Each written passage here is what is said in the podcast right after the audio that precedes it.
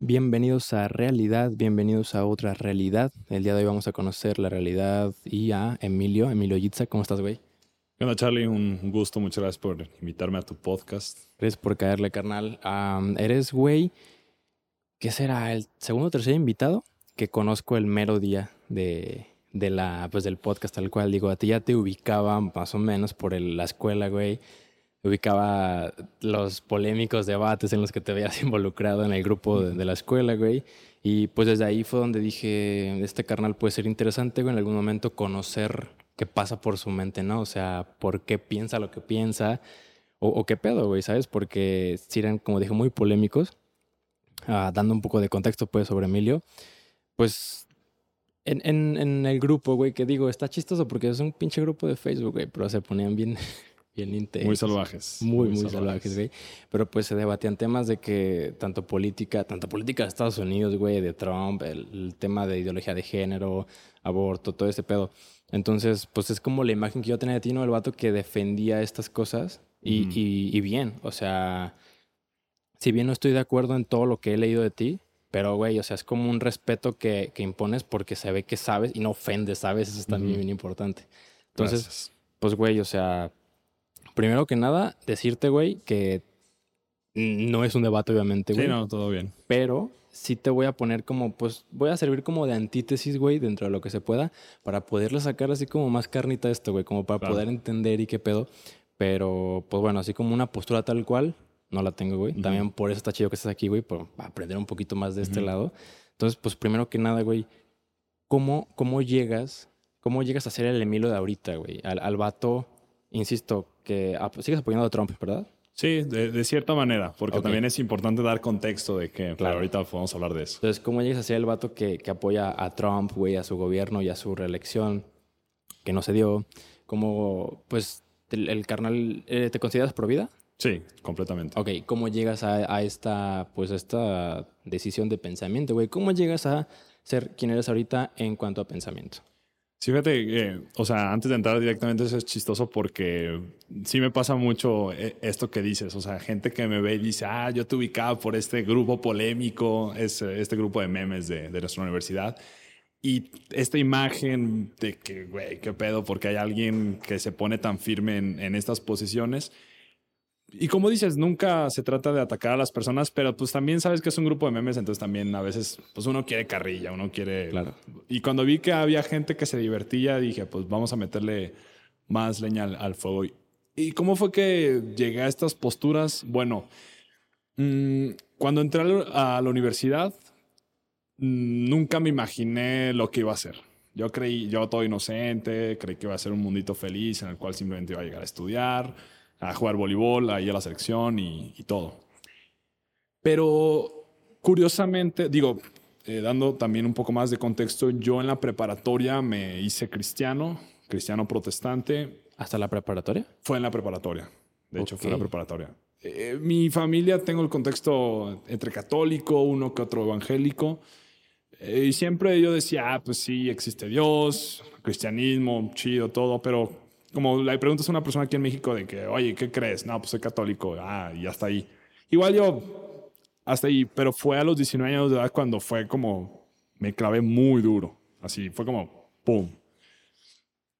Entonces ya tenía como, eh, me metí mucho a estudiar, estudié mucho las escrituras, estudié mucho teología, filosofía ya tenía como un, vamos a decir, un margen, una estructura intelectual, una estructura filosófica, una estructura teológica al entrar a la universidad.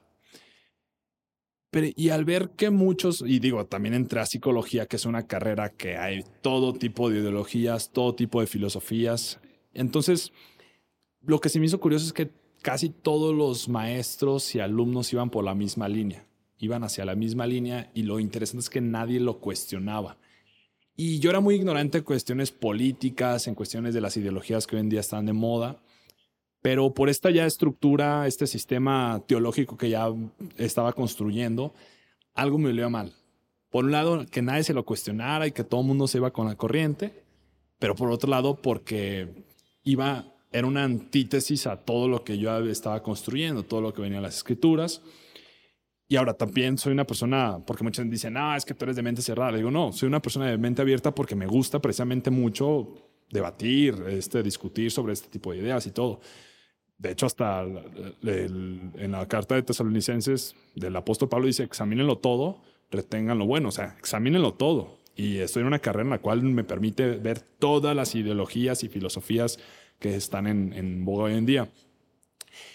Y fue curiosamente en una clase llamada eh, Sexualidad y Género, que es, todo es de feminismo y que los hombres son malos y que los hombres se tienen que castrar y todo eso.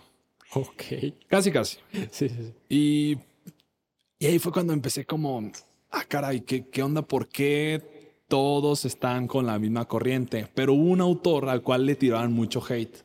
Lo odiaban un tal Agustín Laje. Yo no sabía quién era ese, uh, claro, ese vato. Sí, sí. Yo no sabía quién Canceladísimo. era. Canceladísimo. Lo odiaban. Una vez lo mencionaron. Ah, eso sí, yo te digo, por esta estructura ya que venía manejando, me olía muy mal todos los autores que venían hablando, este, Michel de Foucault, Simón de Beauvoir, Hervé Marcuse. Y también me gustaba mucho esta cuestión del debate, la lógica, y veía muchas falacias dentro de este tipo de, de este autores, pensamiento. Entonces yo veía, yo pues, pues sí le entraba al debate, la verdad. Para que te digo que no. Pero entonces vi que le tiraban mucho hate a este vato y dije, ok, como dicen, el enemigo de mi enemigo es mi amigo. Dije, ¿quién es este vato? Vi que tenía un libro muy famoso, el libro negro de la nueva izquierda. Lo leí y ¡pum! Fue como, ya, ya estoy entendiendo qué está sucediendo en la universidad. Entonces, se puede decir que gracias a mi contexto teológico, cristiano, pero también a este tipo de autores que fui descubriendo durante la universidad, que eran la antítesis de lo que se enseña en mi universidad, que es jesuita, y los jesuitas son la izquierda más izquierda, progresista de lo que existe hoy en día, pues fue como que fui encontrando. Y y, ya, y la cuestión de Trump, pues es muy similar, pues, o sea, al ver que todos los mexicanos, sobre todo los universitarios de, mi universidad, lo odiaban, también era...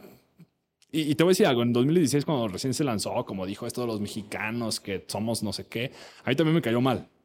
Pero ya después, te digo, ya cuando empiezas a ver que toda la narrativa popular van hacia el mismo lado, eso me hizo abrirme un poco más, empezar a estudiar quién es este sujeto, cuáles son las políticas que defiende y pues así fue como me, ahí en mi universidad el, morro que defiende a, Trump. A Donald Trump. Que, que, quede claro, yo acepto que el vato es un patán, es un vato que no lo quiero como pastor, ni como el sacerdote, ni como mi guía espiritual, pero las políticas que defiende, eh, yo estoy completamente de acuerdo con eso. Ok, güey, aquí tenemos mucho de dónde sacar la chingada. Un poco. Oye, a ver, primero se me hace, se me hace muy interesante, muy curioso esto, o sea, que tú recibes una idea muy general, recibes todas las personas hacia el progresismo, todas las personas hacia el feminismo, hacia el antitrumpismo, lo que sea, güey.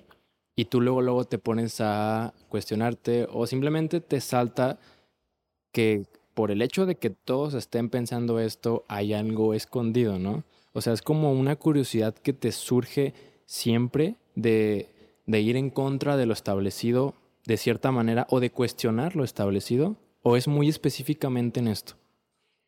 Mira, eh, la carta, la carta, te digo, muchas de las cosas que casi todo mi pensamiento se basa mucho en lo que las escrituras dicen. Algo que los protestantes tienen es algo muy característico de los protestantes es una de las cinco solas, uno de los cinco principios que nos basamos es sola escritura, que es, o sea, las, las escrituras lo tomamos como la norma de fe.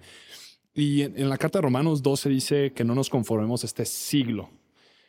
Entonces, tenemos que entender que hay una lucha, por así decirlo, tanto espiritual, pero también cultural e intelectual.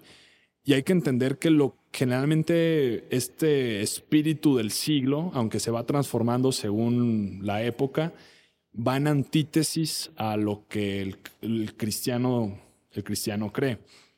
Y ahora mucha gente dice, oye, ¿por qué siempre saca las escritoras, saca la Biblia? Le digo, no, no, no siempre necesito hacerlo. De hecho, puedo tener todo un diálogo completamente hablando de vamos a decir, eh, pura política o, pura cultura. Pero eh, eh, también les digo, oigan, estamos en una universidad. En la universidad se supone que tenemos que tener una universidad de ideas. Entonces también es una universidad jesuita. O sea, también hay las cuestiones espirituales se tienen que hablar. Pero ya en, en, cuestión, en, estas cuestiones políticas, de feminismo, de ideología de género y todo, pues también está esta sospecha porque mm, por, por, por, un lado hay que, hay que reconocer que la eh, que, hacen muchas feministas. Lo el problema de que veo con muchas feministas es que quieren tener este, quieren agarrar el monopolio de la mujer. Decir que ellas representan la voz de la mujer. De todas las mujeres piensan así. Y cuando ves, cuando platicas con personas de a pie, o sea, personas, vas a la calle y te das cuenta que el pensamiento de una mujer en lo general en el país no es como ellas lo creen. O por ejemplo, que quieren que quieren, que quieren tomar el monopolio de la empatía, porque a mí acá algo que siempre me dicen es que me dicen, ah, es que tú no tienes empatía. Como si solo ser de, de izquierda, como si solo ser progre es la única manera de tener empatía. También quieren tener el monopolio de los derechos humanos, que solamente ellos defienden los derechos humanos. Entonces, sí se puede decir que siempre estoy con esa, vamos a decir, suspicacia de todo lo que está en boga en día, y sobre todo en nuestra generación, porque digo, si algo característica, eh, caracteriza a nuestra generación, los millennials y ahorita que viene la generación Z, es que se pone de moda algo y ahí van todos sin pensar dos veces, pues. Sale una corriente nueva que Miley Cyrus o que Katy Perry o que tal pensador que está en moda, digo, yo sé que acabo de mencionar a que no son pensadores, pero sí.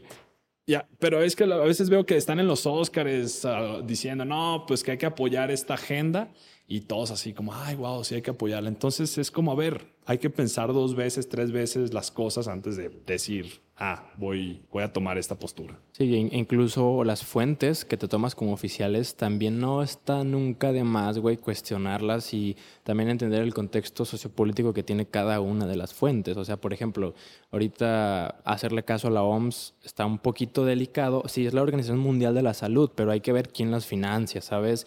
y qué pasó con el cambio de financiamiento que hubo recientemente. Entonces, sí creo que siempre hay que, hay que cuestionar yo con, con este tema pues de la ideología de género de las feministas, yo, o sea, yo respeto mucho ese pedo, yo no me he metido demasiado a investigar, la verdad, por eso omito a veces muchas opiniones, pero lo que sí he visto es que, eh, como tú dices, no todas las mujeres piensan así y ellas asumen que sí o que asumen que deberían de saber que deben de pensar así. Entonces muchas veces la forma en la que ellas quieren transmitir su conocimiento, su ideología, su cultura, lo que traen, ¿no? Su agenda, lo hacen de una manera muy poco caritativa, muy poco humana. O sea, a veces se tiende a, usar la violencia verbal, güey, para tratar de educarnos o, simplemente, te digo, transmitir sus ideas. Entonces ahí sí donde me opongo rotundamente, donde digo, güey, espérate, o sea, no sé si me vas a hablar de la religión de la pasta o me vas a hablar de cómo ser una buena mujer o de lo que sea, pero pues, güey, toma en cuenta que no todos viven en tu contexto y que no todos saben lo que tú sabes. Entonces, si vas a venir aquí a decirme cómo ser un buen hombre y cómo dejar de ser un macho y lo que sea, pues mínimo hazlo entendiendo que no sé, güey, ¿sabes? O sea, no me vengas a, regañar, ¿sabes? Porque creo que, creo que se tiende a hacer esto, güey. Y pues lo vimos ahí contigo en el grupo, güey, en el grupo de, de Facebook de la universidad. No mames, o sea, era una pinche campal, güey. Pero ahorita antes de entrar a ese tema tal cual, tú de morro, güey, de niño, adolescente, no sé, siempre fuiste así como curioso como que lo que te decían tus padres lo cuestionabas siempre, lo que veías como que era normal lo cuestionabas siempre. Siempre fue, sí, algo que, siempre fue muy curioso. Me acuerdo que a los 11 años fue cuando agarré mucho el hábito de la lectura.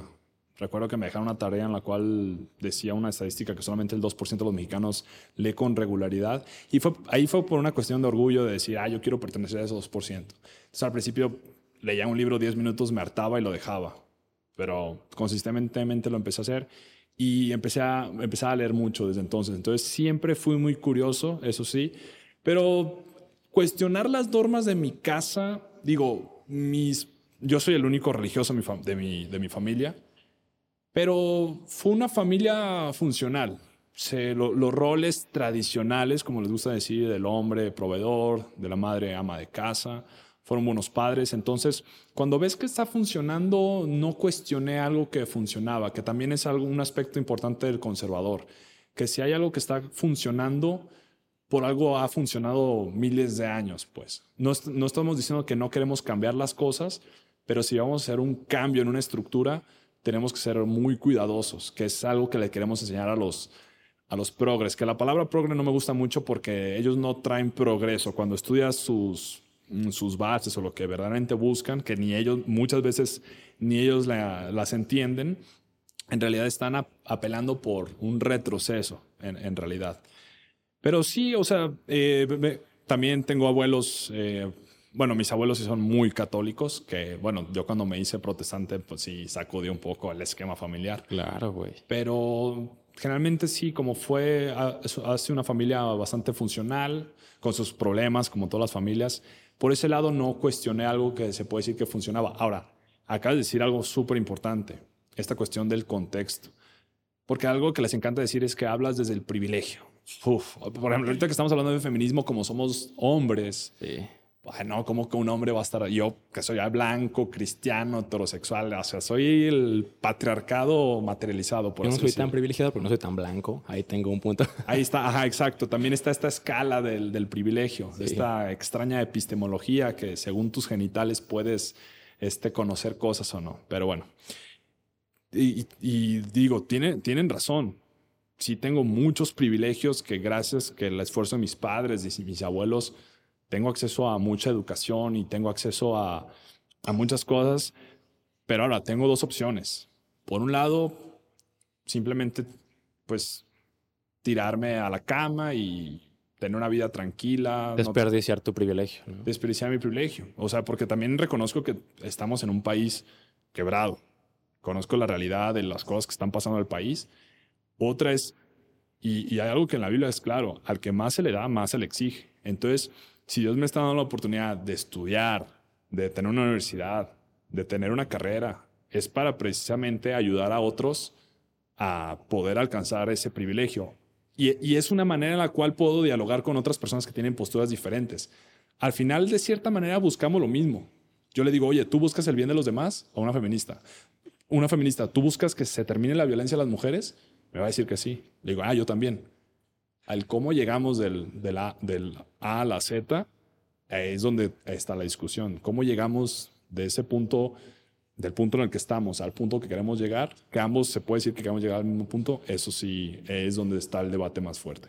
Muy fuerte, güey. Muy, muy fuerte. Y digo, ambos, en este caso, una feminista hipotética y tú, pues quieren lo mismo, ¿no? Pero sí se le da muchísima importancia a la manera en la que se llega.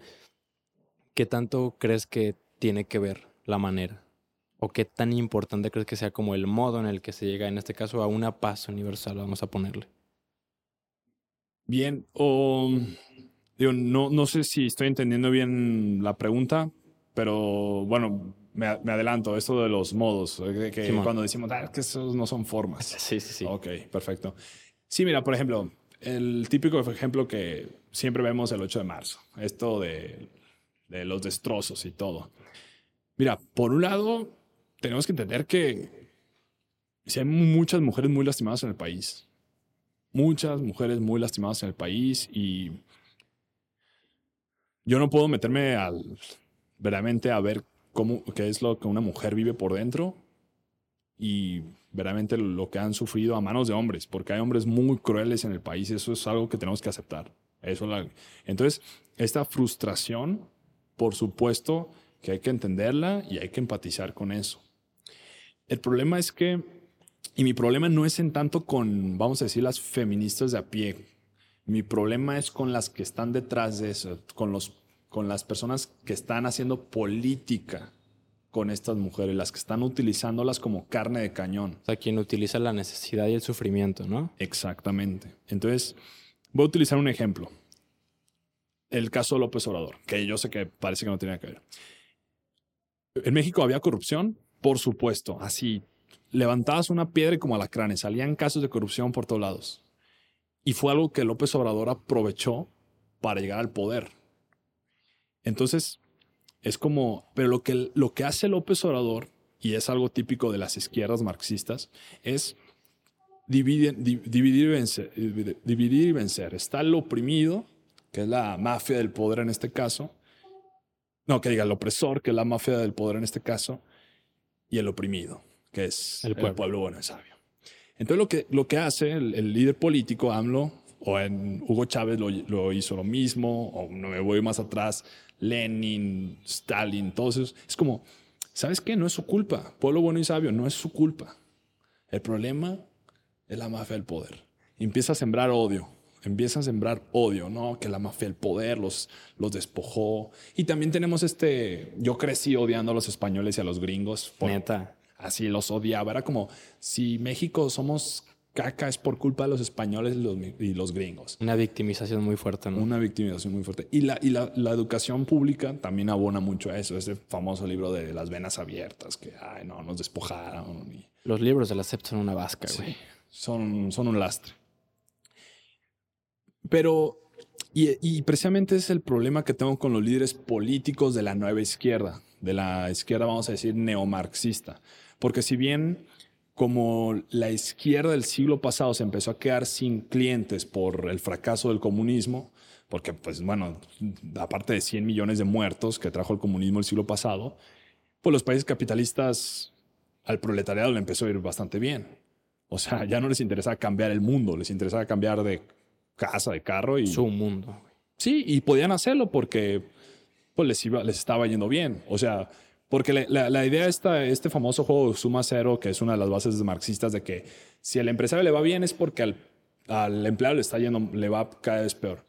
Pero pues no, la, la, realidad no funciona así. Si al empresario le estaba yendo bien, al menos en un país donde funciona el libre mercado, que, que digo, es otro tema, porque aquí en México tenemos un capitalismo de cuates, lo llamamos, no tenemos todavía un libre mercado. sí. Pero si al, em, al empresario le va bien, pues al empleado le puede ir también mejor. Y eso es lo que estaba pasando en países eh, eh, capitalistas, sobre todo los que tenían una base protestante, que es bien interesante la conexión religiosa y, económica, es muy interesante. Entonces, lo que la izquierda del siglo pasado empezó a hacer fue, como se estaban quedando sin clientes, tenían, tuvieron que, vamos a decir, adaptarse o morir. Entonces, mantuvieron esta misma consigna de dividir y vencerás, pero esta vez el opresor ya no iba a ser el burgués, iba a ser el heteropatriarcado blanco. Y los oprimidos, esta vez ya no iban a ser el, ya no iba a ser el proletariado.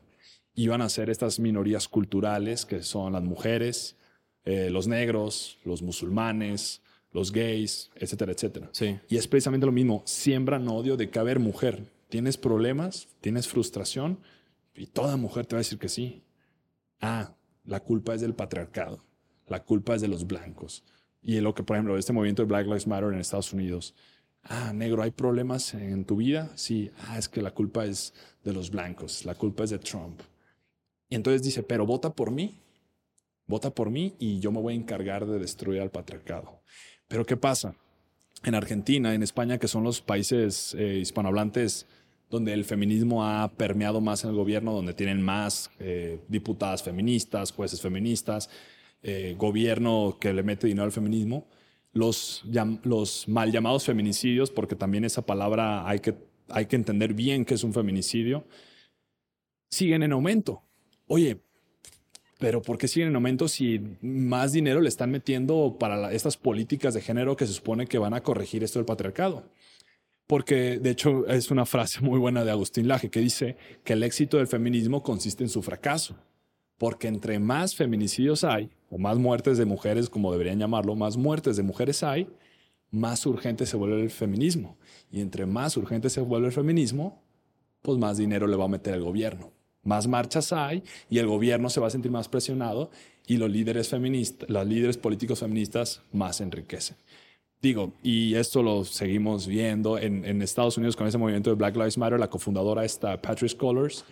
Digo, aparte de que declaró públicamente somos marxistas entrenados, se acaba de comprar hace que dos meses, si no me equivoco, una mega mansión con las, con las donaciones de la fundación de Black Lives Matter. Entonces, no les importan las mujeres, no les importan los negros, no les importan los gays. De hecho, la izquierda del siglo pasado mataba a los gays. El Che Guevara era un homofóbico, así tal cual, que los mandaba hasta matar y ahora se supone que son los que luchan por ellos. No les importan, lo único que les importa es el poder y el dinero. Es decir, o sea, lo que está diciendo es que la izquierda, ay cabrón, cambió su carta sí. de, para jugar. Ahora, sí. ahora es estas minorías, vaya. Exactamente. Cabrón. Qué, qué fuerte, por ejemplo, digo, empezando por ahí por lo del Che Guevara, güey, yo no sabía que era homofóbico. Sabía que era un asesino, güey, y se sabe que era un, un sanguinario, güey, pero no sabía que era así. Y un imbécil. Ah, Es que tampoco sé, güey, pero lo que dijo este carnal, güey. ah, es que yo el Che Guevara, la verdad, hace poco, güey. Pero me parece interesante esto que estás diciendo, güey. O sea, es como, como una, como la herramienta de manipulación de la izquierda, ¿no? ¿Es, es, es eso, prácticamente? Sí, que, que antes de, de- de entrar a eso, también quiero hacer una aclaración. También hay que tener cuidado con la palabra homofobia. También, porque es una. Esa cuestión de las palabras hay que tener mucho cuidado. Por eso también lo de la palabra feminicidio, palabra homofobia. Eh, la homofo o sea, la- una fobia es una patología psiquiátrica, se puede decir. A mí me a cada rato me dicen que soy homofóbico. Así a cada rato me lo dicen a cada rato. A ver, yo no tengo una patología psiquiátrica sobre alguna persona con su preferencia sexual. A mí me importa tres cominos con quién te vayas a meter a la cama. Pero ¿qué pasa? Cuando ya tachas a alguien de homofóbico, lo que estás haciendo es psiquiatrizando a alguien. Y con algún enfermo, no debates. A un enfermo hay que meterlo al hospital. Entonces ya en vez de entrar en un debate con una persona que tiene una postura distinta a la tuya, ya es como ya lo patologizaste, pues ya no hay debate. O, ah, es que tú eres, a mí me dicen, por no estar de acuerdo con muchas consignas feministas, es que eres machista. Y es como, ah, y ya, se, se acaba el debate. Fíjate qué curioso eso que mencionas, güey, de que pues, cuando tienes una fobia es una patología que antes la homosexualidad era una enfermedad, güey. Y ahora, digo, no sé si está tal cual descrita como enfermedad la homofobia, pero bueno, si vamos a deshebrar las palabras, nos encontramos con esta palabra de patología. Como antes la enfermedad era ser homosexual y ahora es odiarlos, bueno, tenerles miedo, tener esta patología, ¿no? Entonces está curado, güey, cómo, cómo se manipula la información, pues a favor de, de quien tenga la, el poder o, la forma de transmitir, pues esta información, güey. O sea, y también a lo que estoy entendiendo lo que decías, o sea, citando la frase del Laje, pues, ¿no? De que el triunfo o el éxito del feminismo eh, se basa en su fracaso. O sea, este compa está diciendo que el feminismo está, como lo conocemos, pues todos los movimientos, gracias a que son una especie de, de mártir, güey, o sea, se están con- convirtiendo en mártires. Sí, y es que es como, ¿cómo, cómo- cómo te explico? Que hay violencia, por ejemplo, aquí en México hay violencia en contra de la mujer, por supuesto. Eh, eh, y es que es el problema que siempre dicen, no, es que tus privilegios te ciegan. Y es como, a ver, claro que hay, claro que hay un problema grave de violencia, pero no solamente contra la mujer, sino contra el hombre, contra todos. Pero bueno, por ejemplo, le preguntas a una feminista, ¿por qué mataron a esta mujer? Lo primero es violencia de género. El hombre, un hombre mató a la mujer porque es mujer. Es como antes los nazis mataban a los judíos por el simple hecho de ser judíos. Pero hay que preguntarse si en realidad está pasando eso. Un hombre mata a una mujer por el simple hecho de ser mujer. O sea, digamos que sale un hombre de la calle, eh, de la casa y ve a una mujer, algo, algún problema psiquiátrico tiene, se triguea y va y mata a la mujer por el simple hecho de ser mujer. Bueno, cuando estudias cada caso particular, te das cuenta que no, que hubieron un montón de causas de un. Cada caso es multifactorial. Tenemos que ver las cuestiones de la- cuestiones económicas, cuestiones de drogas, cuestiones de alcohol, crímenes pasionales, todo eso. Entonces, son un montón de cosas que tenemos que resolver antes, antes de decir violencia de género. O lo mismo con esta cuestión de, de crímenes de odio contra homosexuales. Cuando hubo un tiroteo en Orlando, en un bar homosexual, no, no recuerdo hace cuánto, fue reciente, hace dos años, un año, no recuerdo, hubo un tiroteo. La, la prensa lo primero que empezaron a decir, crimen de odio. Lo entraron, algún homofóbico entró y mató a todo el mundo. Pero cuando se hace la investigación resulta que el que lo mató era un homosexual. Entonces es como un homosexual mató a otros homosexuales y ya la prensa tuvo que callarse. Entonces, antes de hacer el análisis para ver qué, cuáles fueron los factores, luego, luego sacan la carta política, porque su intención es política. Ese es el problema. Cabrón, qué denso. Qué denso porque, digo, es, es un efecto que se está viendo pues por ahorita, o sea, cómo se está utilizando el sufrimiento de la gente, cómo se están utilizando las tragedias para la izquierda. Pero vamos, también la derecha lo ha utilizado, ¿no? O sea, simplemente creo que son, no sé, güey, manipulación, ¿lo considerarías manipulación? Sí, y fíjate, eh, también algo que le digo, yo que sí me considero del espectro de derecha y a algunos que me dicen de ultraderecha, mira, cuando me dicen que soy de ultraderecha, digo, sí, soy de ultraderecha porque entre más me alejes de la izquierda, mejor. El problema es que a la derecha se le juzga por sus resultados, buenos y malos, porque somos humanos. A la derecha se le juzga por sus resultados buenos y malos, pero a la izquierda se le juzga según sus ideales. Entonces pones a una derecha con sus buenos y malos resultados y la comparas no con los resultados de la izquierda, sino con sus ideales, con esta utopía de que algún día todos seremos iguales y que vamos a traer el paraíso a la, tierra. Bueno, pues es obvio que de qué lado más iguana, como sí, bueno, igual es como comparar peras con manzanas, ¿no? O sea... Comparanos igual. Sí, sí, sí. No, no lo había pensado así, güey. La verdad, este... Creo que tienes razón. O sea, se, critica mucho la derecha, pues la, desigualdad, ¿no? O sea, la, pues sí, básicamente como la diferencia que hay entre el patrón, el obrero, o sea, que sí es como una disparidad muy cabrona, pero no se va en contra de, de cómo se logra eso. En cambio, en la izquierda sí se suele, al menos una idea muy popular, pues es que la ideología, ¿no? Que quieres que todos sean iguales, que... Digo, también hay muchas ideas falsas del socialismo, comunismo. Hay gente que confunde comunismo y socialismo, o sea, hay muchas personas que están muy en contra de, la izquierda, pero la confunden, entonces pues, ni cómo, ni cómo darle la razón, güey, si no sabes ni siquiera la diferencia. Pero, pues bestia, o sea, es, es bastante complicado. Por, yo creo que por eso también no me he querido meter tanto a analizarla, güey, porque digo, güey, tengo otras cosas que hacer, la neta, ahorita ustedes mátense ahí y aguanta, porque hay demasiados matices, güey. Primero hay que investigar tal cual qué es una cosa, qué es otra en lo que, lo que veíamos al principio, o sea, de los autores, de la información oficial. Entonces es como una bolita de nieve mm. que si no te cuidas mucho o bien, puedes caer en absurdos y al final mandas la información a la chingada. Pero, pero fíjate, Charlie, que esa postura que tú tienes es muy sensata y quisiera que muchos la tomaran. Decir, ¿sabes qué? Yo en ese tema no, no soy experto y voy a escuchar, voy a preguntar. Y es el problema que hoy en día, desgraciadamente, los jóvenes no, no, no y, me incluyo, ¿eh? porque muchas veces yo lo, lo suelto el, el, espadazo. Entonces, algo que también he aprendido a hacer en el debate no es luego, luego soltar la espada, porque a veces, digo, me, me gusta a veces nomás llegar a soltar el machetazo. Pero por un lado también he tenido que aprender a ver que la otra persona también es una persona hecha la imagen y semejanza de Dios, tal como yo. Ver que es igual a mí pero también la mayoría de las veces que ni es esa persona no entiende ni su las, las, banderas que está levantando. Entonces, por ejemplo, un ejemplo rápido que puedo dar. Dice, no, es que esto es de derechos humanos. Le pregunto, a ver, ¿qué es un derecho humano? No, no me meto a abogar, nunca, no, no mira, que si es de derechos humanos, pero es No. ¿Qué es un derecho humano? Y, y, a veces con esa misma pregunta, ya el vato ni siquiera sabe decirte qué es un derecho humano, de dónde vienen, cuáles son las bases.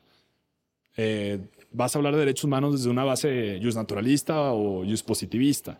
Entonces, ahí lo que estás ayudando a la persona es que se dé cuenta que, a ver, no, primero reflexiona sobre tu postura, porque a mí me dicen, no, es que tú no conoces este, lo, que, lo que estamos abogando. No, sí conozco tu postura y por eso no la comparto, precisamente porque yo me, me, metí a estudiarla.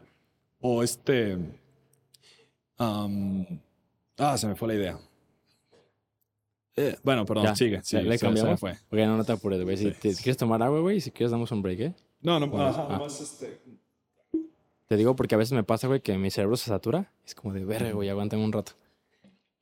Güey, volviendo un poquito a esto que dijiste que me llamó mucho la atención, lo de comparar el resultado del, del capitalismo, la derecha, versus la ideología. ¿Qué crees que suceda si empezamos a comparar con iguales? O sea, yo creo, lo que estuve pensando ahorita es rápido, o sea, si comparamos el resultado de la derecha versus el de la izquierda, la derecha gana, güey. Si comparamos la ideología de la izquierda sobre la derecha, al menos lo que está público y lo que, lo que es común, pues, está en boca de todos, la izquierda es como, pues, más humanista, güey, como que ve más por las personas y porque estén bien. Entonces, o sea, una está como, como disparejo, ¿sabes? Como que no lo puedes nivelar. ¿Qué opinas de esto, güey? ¿Cómo, ¿Cómo harías y, o sea, hipotéticamente, pues en la cabeza, no te digo que des un plan de gobierno ni nada, güey, pero ¿cómo, ¿cómo idearías un sistema o una forma de convivir que no joda así muchísimo ni muy cabrón ni dejen pobreza extrema a mucha raza, la mitad del país está en pobreza, por ejemplo, pero también que dé resultados, güey, que no estemos pinches en la precariedad, o sea, ¿cómo harías este balance? Fíjate que hay una frase muy famosa que es, el que no conoce de, historia está condenado a repetir los mismos errores dos veces. Y eh, añadiéndole a eso, también se puede decir que lo único que hemos aprendido de la historia es que no conocemos de historia. Qué curado. Y, y sí, y mira, la cosa es que hoy en día, gracias al capitalismo, tenemos tanta gente de izquierda y es como, ah, ¿cómo, cómo está eso? Bueno, es que antes de, en, por ejemplo, en 1810, 95% de las personas vivían en pobreza extrema. 95%, 1810. Hace 200 años. Hace 200 años. Llega la revolución industrial acompañada del libre mercado y ese número en 2010 se redujo un 5%. ¿2010? 2010. O sea, 200 años después. 200 años después. ¿Hablamos, ¿Hablamos de una cifra internacional? Internacional. Estoy hablando en lo global. Ok, el, o sea, ya 200 años después, ahora es 90% de la población. Fíjate, de 1810, 95% de la... Y estos son datos que puedes buscar en Our World Data. Eh, bueno, en 1810, 95% de la población mundial viviendo en pobreza extrema. Y eso que eran, en ese tiempo, eran aproximadamente mil millones de personas. Ok. 2010, que ya tenemos, eh, en ese tiempo eran 7, 6, 7 mil millones de personas, un 5% está en pobreza extrema. 5%. Ah, ok, ya te, entendí mal, güey. O sea, te entendí que se había reducido un 5%. Ah, o sea, teníamos un 90%. Yo dije, a la verga, creo que no, güey. Que no hemos avanzado. No, no, sí. Y, pero antes de 1810 vemos que ese número del 95% o sea, la condición, por decirlo natural, que no quiero utilizar esa palabra porque tengo que ser bien cuidadoso con las palabras. Sí. La condición estándar, voy a decirlo así, de la humanidad fue la pobreza extrema. Sí. Llega la revolución industrial y llega la revolución capital y llega el libre mercado que fue acompañado también hay que entender sus bases religiosas de este, de este despertar del protestantismo y hubo una creación de riqueza impresionante. Ahora, es cierto, hay más desigualdad, pero hay que tener cuidado con esta cuestión de la desigualdad. Digamos que hay dos grupos. En el primer grupo tienes tres personas y en el segundo también tres personas. En el primer grupo hay 10 pesos repartidos de esta manera. Ah, una persona tiene tres pesos, otra persona tiene tres pesos y la otra persona tiene cuatro pesos. Y en el segundo grupo hay 100 pesos. Una persona tiene 10 pesos, otra persona tiene 30 pesos y otra persona tiene 60 pesos. Y al menos yo, si me preguntas en cuál grupo prefieres estar, yo prefiero estar en el segundo grupo. Sí, hay más desigualdad, pero hay más riqueza. Y acá, en el grupo de 10 pesos, hay más igualdad, pero igualdad muy miserable. Por ejemplo, en, digamos, en Cuba, hay sí mucha igualdad, pues sí, digo, todos pobres y si ese es tu estándar, está bien. Eh, vete al paraíso cubano si quieres. O vete al paraíso venezolano. Todos bien igualitos, excepto la clase de gobernante. Porque uy, está muy cabrón eso, güey. Ahí, uy, eso sí. Fidel Castro muriendo, según la revista Forbes, de los 100 más millonarios en su tiempo.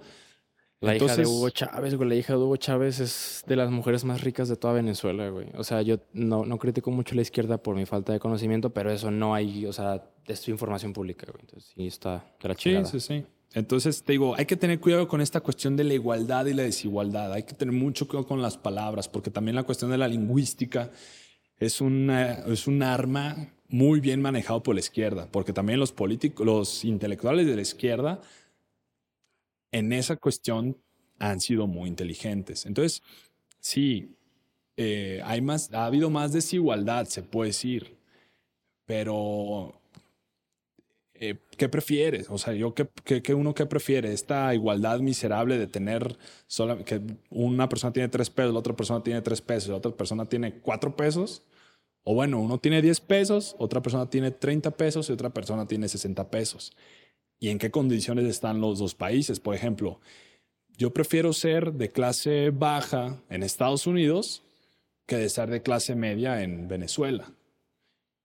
¿Y cuál es la movilidad?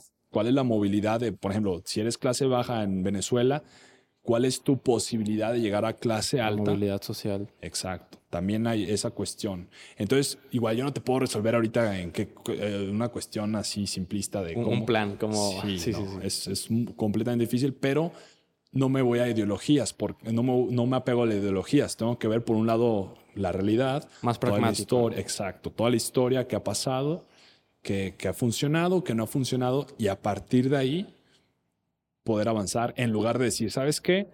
El, el, el manual me dice que tiene que ser así, destruyan todo lo que ya se construyó y háganlo todo de nuevo. No, no, no, no funciona así. Sí, creo que, mm, salvo tu mejor opinión, güey, la gente que nos escucha, hay mucha gente muy letrada en esto. Eh, Un saludo para mi amigo Luis. Güey, si ves esto, ayúdame, por favor. Dime, dime si la cagué o no. es que es un batillo que, que le sabe mucho pues a este tema político, pero... eh, espera, güey, se me fue el pedo de lo que estaba diciendo. Ah, O sea, acá tengo, acá tengo mi pinche notita de, de lo que te iba a decir de la igualdad. Pero, bueno, ahorita me regreso a esto, güey.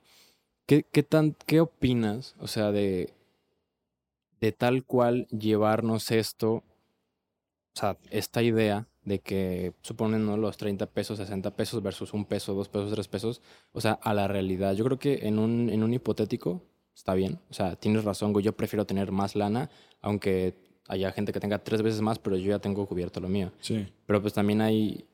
mm, Estoy casi seguro que tiene que ver el tema de la inflación, güey. El tema de qué tan cara es la vida, qué tan cara es la calidad de vida. O sea, sabemos que en Estados Unidos ganas una feria al día, pero también gastas una feria al día.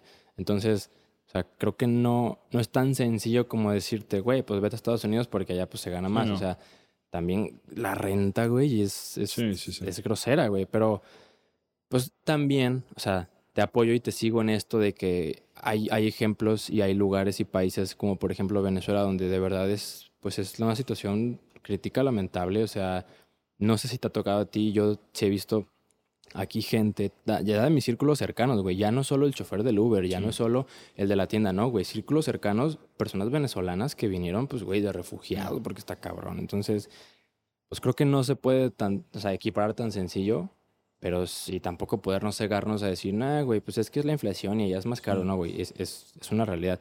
Ya me acuerdo lo que te iba a decir, güey. Que, que creo que el- parte del éxito del capitalismo o de que siga funcionando, más que nada que siga funcionando, es lo pragmático que es, güey, lo flexible que es.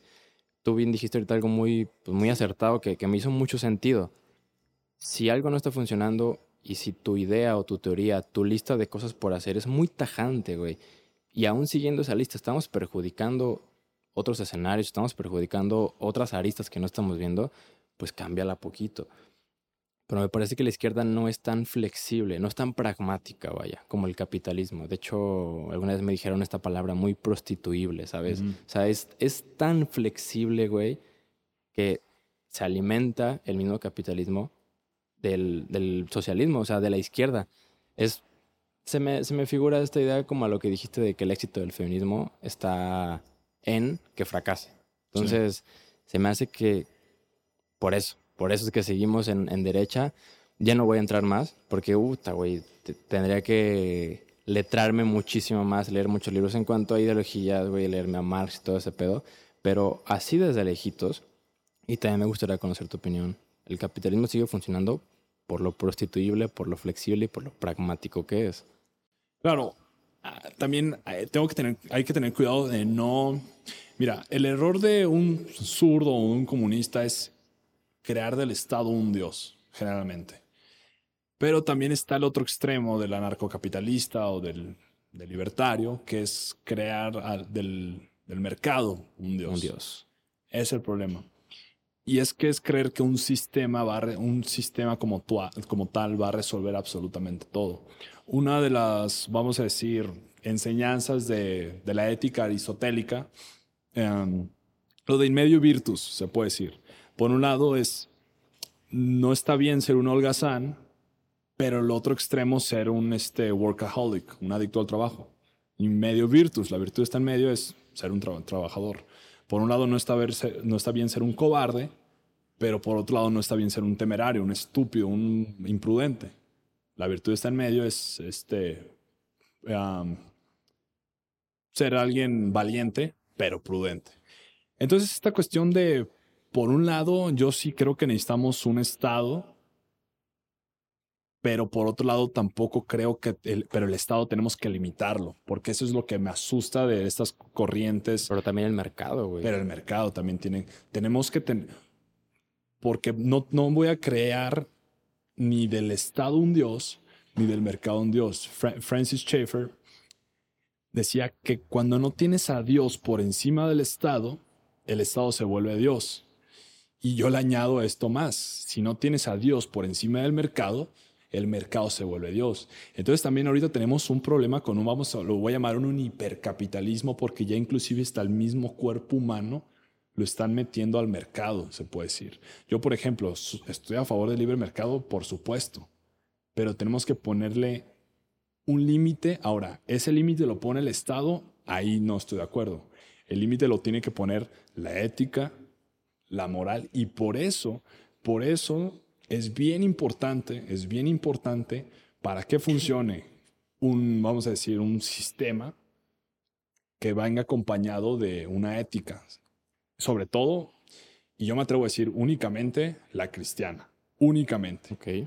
Es súper importante, precisamente aunque estén todos estos mitos del oscurantismo y que los cristianos matan gente, las revoluciones científicas, las revoluciones capitalistas, los grandes progresos de la humanidad, los derechos humanos, vinieron gracias a la llegada del cristianismo. Y la universidad vino por, por el catolicismo, a fin de cuentas. ¿Y qué digo? Sí, fue cierto, pues que se, se hicieron muchos asesinatos en nombre de Dios, pero, pero también me parece una falacia argumentativa, güey, querer descalificar todo lo que ha hecho la iglesia, los cristianos, católicos, en fin, toda, toda esta, estas personas, solo porque tuvieron esta parte que está de la chingada y que es muy condenable, pero ya no está siendo así, güey, o sea, ya cambió. Y hablando de Dios, hablando de esto, güey, una pregunta rápida, pero es también como para abonar a esta idea. ¿Para ti qué es Dios, güey? Bien. Fíjate que es bien, también, esa pregunta es bien importante y vuelvo a esta cuestión lingüística, esta cuestión del lenguaje. Hay que tener mucho cuidado con las palabras. Y antes de entrar a responder directamente qué es Dios, ¿por qué digo que hay que tener mucho cuidado con las palabras? Las, palabras, el lenguaje es una manera en la cual transformamos o la cual vemos la realidad. Por ejemplo, eh, a un, alemán, la palabra puente está en femenino. No dicen el puente, dicen la puente. Órale, no sabía. Eh, está, está curioso, pero un, nosotros es en masculino. Entonces, si le preguntas a un alemán, descríbeme un puente, generalmente va a utilizar términos, eh, adjetivos femeninos. La puente es bella, es bonita, etcétera, etcétera. Pero le preguntas a un, a un hispanohablante que nos describa la palabra puente y va a utilizar generalmente adjetivos masculinos. Es fuerte, es largo, por ejemplo en Corea del Norte, de hecho acabo de, escuchar una entrevista de Jordan Peterson a una, una mujer de Corea del Norte que escapó y dice que ellos no tienen la palabra amor, no existe allá para tus amigos o para tu papá o para tu mamá. La única palabra que existe de amor es con referencia al dictador. Verga, güey, qué pedo. Pero también algo bien interesante es que no existe el singular en su vocabulario. O sea, ellos no pueden decir me gusta la nieve o me gusta el país. No, es todo en colectivo. Nos gusta la nieve. Ah, ok, ok, ok. Nos gusta. Y, por eso dice que cuando ella huyó a Corea del Sur, le fue muy difícil comunicarse porque no existía el singular. Sí. Y es algo, y es una técnica de la izquierda, es colectivizar a la, a la sociedad o, del posmodernismo, que es colectivizar a la sociedad. Es el problema del feminismo. Por eso dice que hablan en nombre de todas. Entonces hay que tener mucho cuidado con el lenguaje. ¿Y por qué me es importante aclarar esto? Porque hoy en, hoy en día le preguntas a una persona, ¿y crees en Dios? Y mucha gente te va a decir que sí.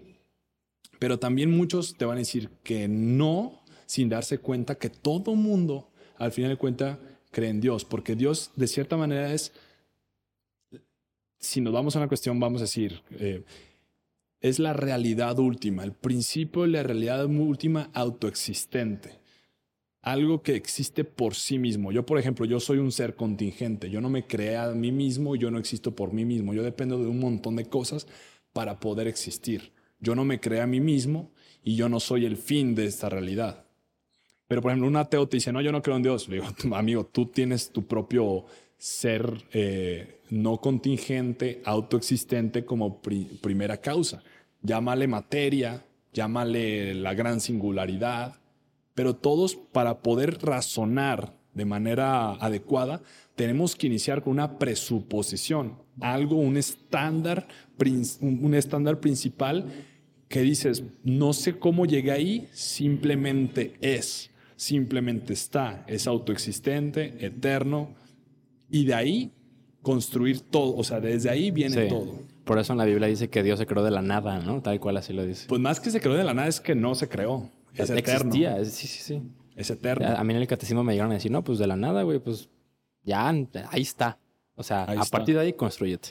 Pero te digo, todo, todos, todos, todos, de cierta manera, cuando escarbas bien, algo dentro de ellos está su cosa de la nada, que, que ahí esto, que ahí Sí. estuvo por siempre. Y, ese es el, y esa es como que la cosa en la que los ateos no pueden resolver en sí mismo, que es como, bueno, eh, al principio no existía nada, pero de la, de la nada, pues sí, llegó algo. O decían, bueno, había un vacío cuántico, pero cuando me dicen de que es un vacío cuántico, les digo, "Ah, pero entonces si había algo, no.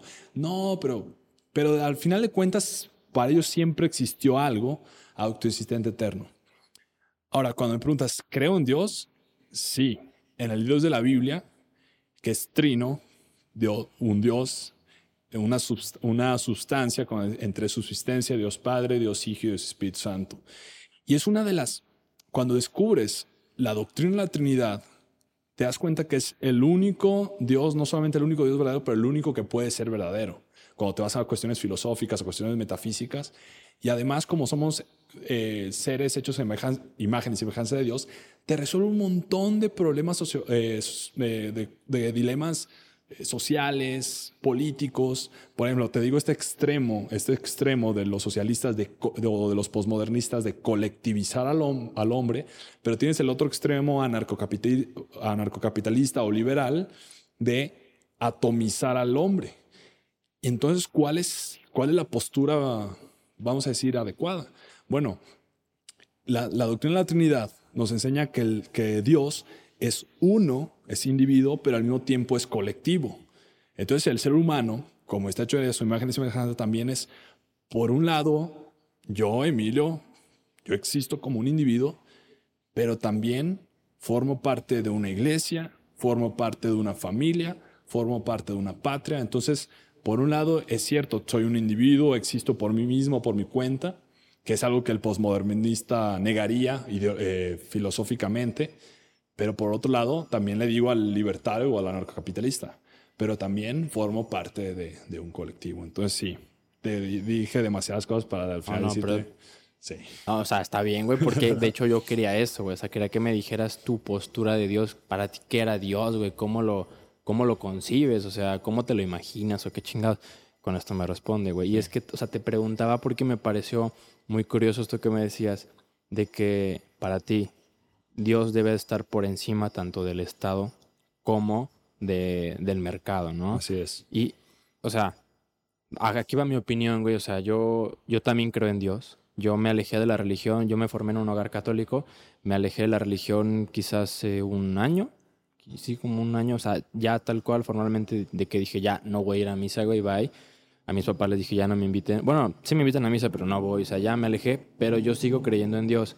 Sin embargo, mi idea es un poco diferente a la tuya, o sea, yo eso de la Trinidad, pues no es como que me valga, pero tampoco le pongo mucha atención. O sea, para mí Dios es más como, como, como esta fuerza, güey, que estaba antes, nadie sabe cómo está y va a seguir después de que nos vayamos. O sea, es como, como una energía, como una fuerza, como un ente, güey, como, como todo el universo o la fuerza que nos rige, no lo sé, güey. Y también a, la vez que lo concibo de, de esta manera, digo, pues a lo mejor Dios también está aquí dentro de mí, güey. O sea, yo formo parte de esta colectividad y formo parte de Dios. Yo no soy Dios, es muy pendejo pensar que soy Dios, güey, pero está aquí una parte de él. Entonces, se me, se me hace muy, muy interesante esto de que debe estar Dios hasta arriba para de esta manera, gracias a él, poder controlar, limitar los poderes que tiene el mercado y la el mercado y el Estado, güey.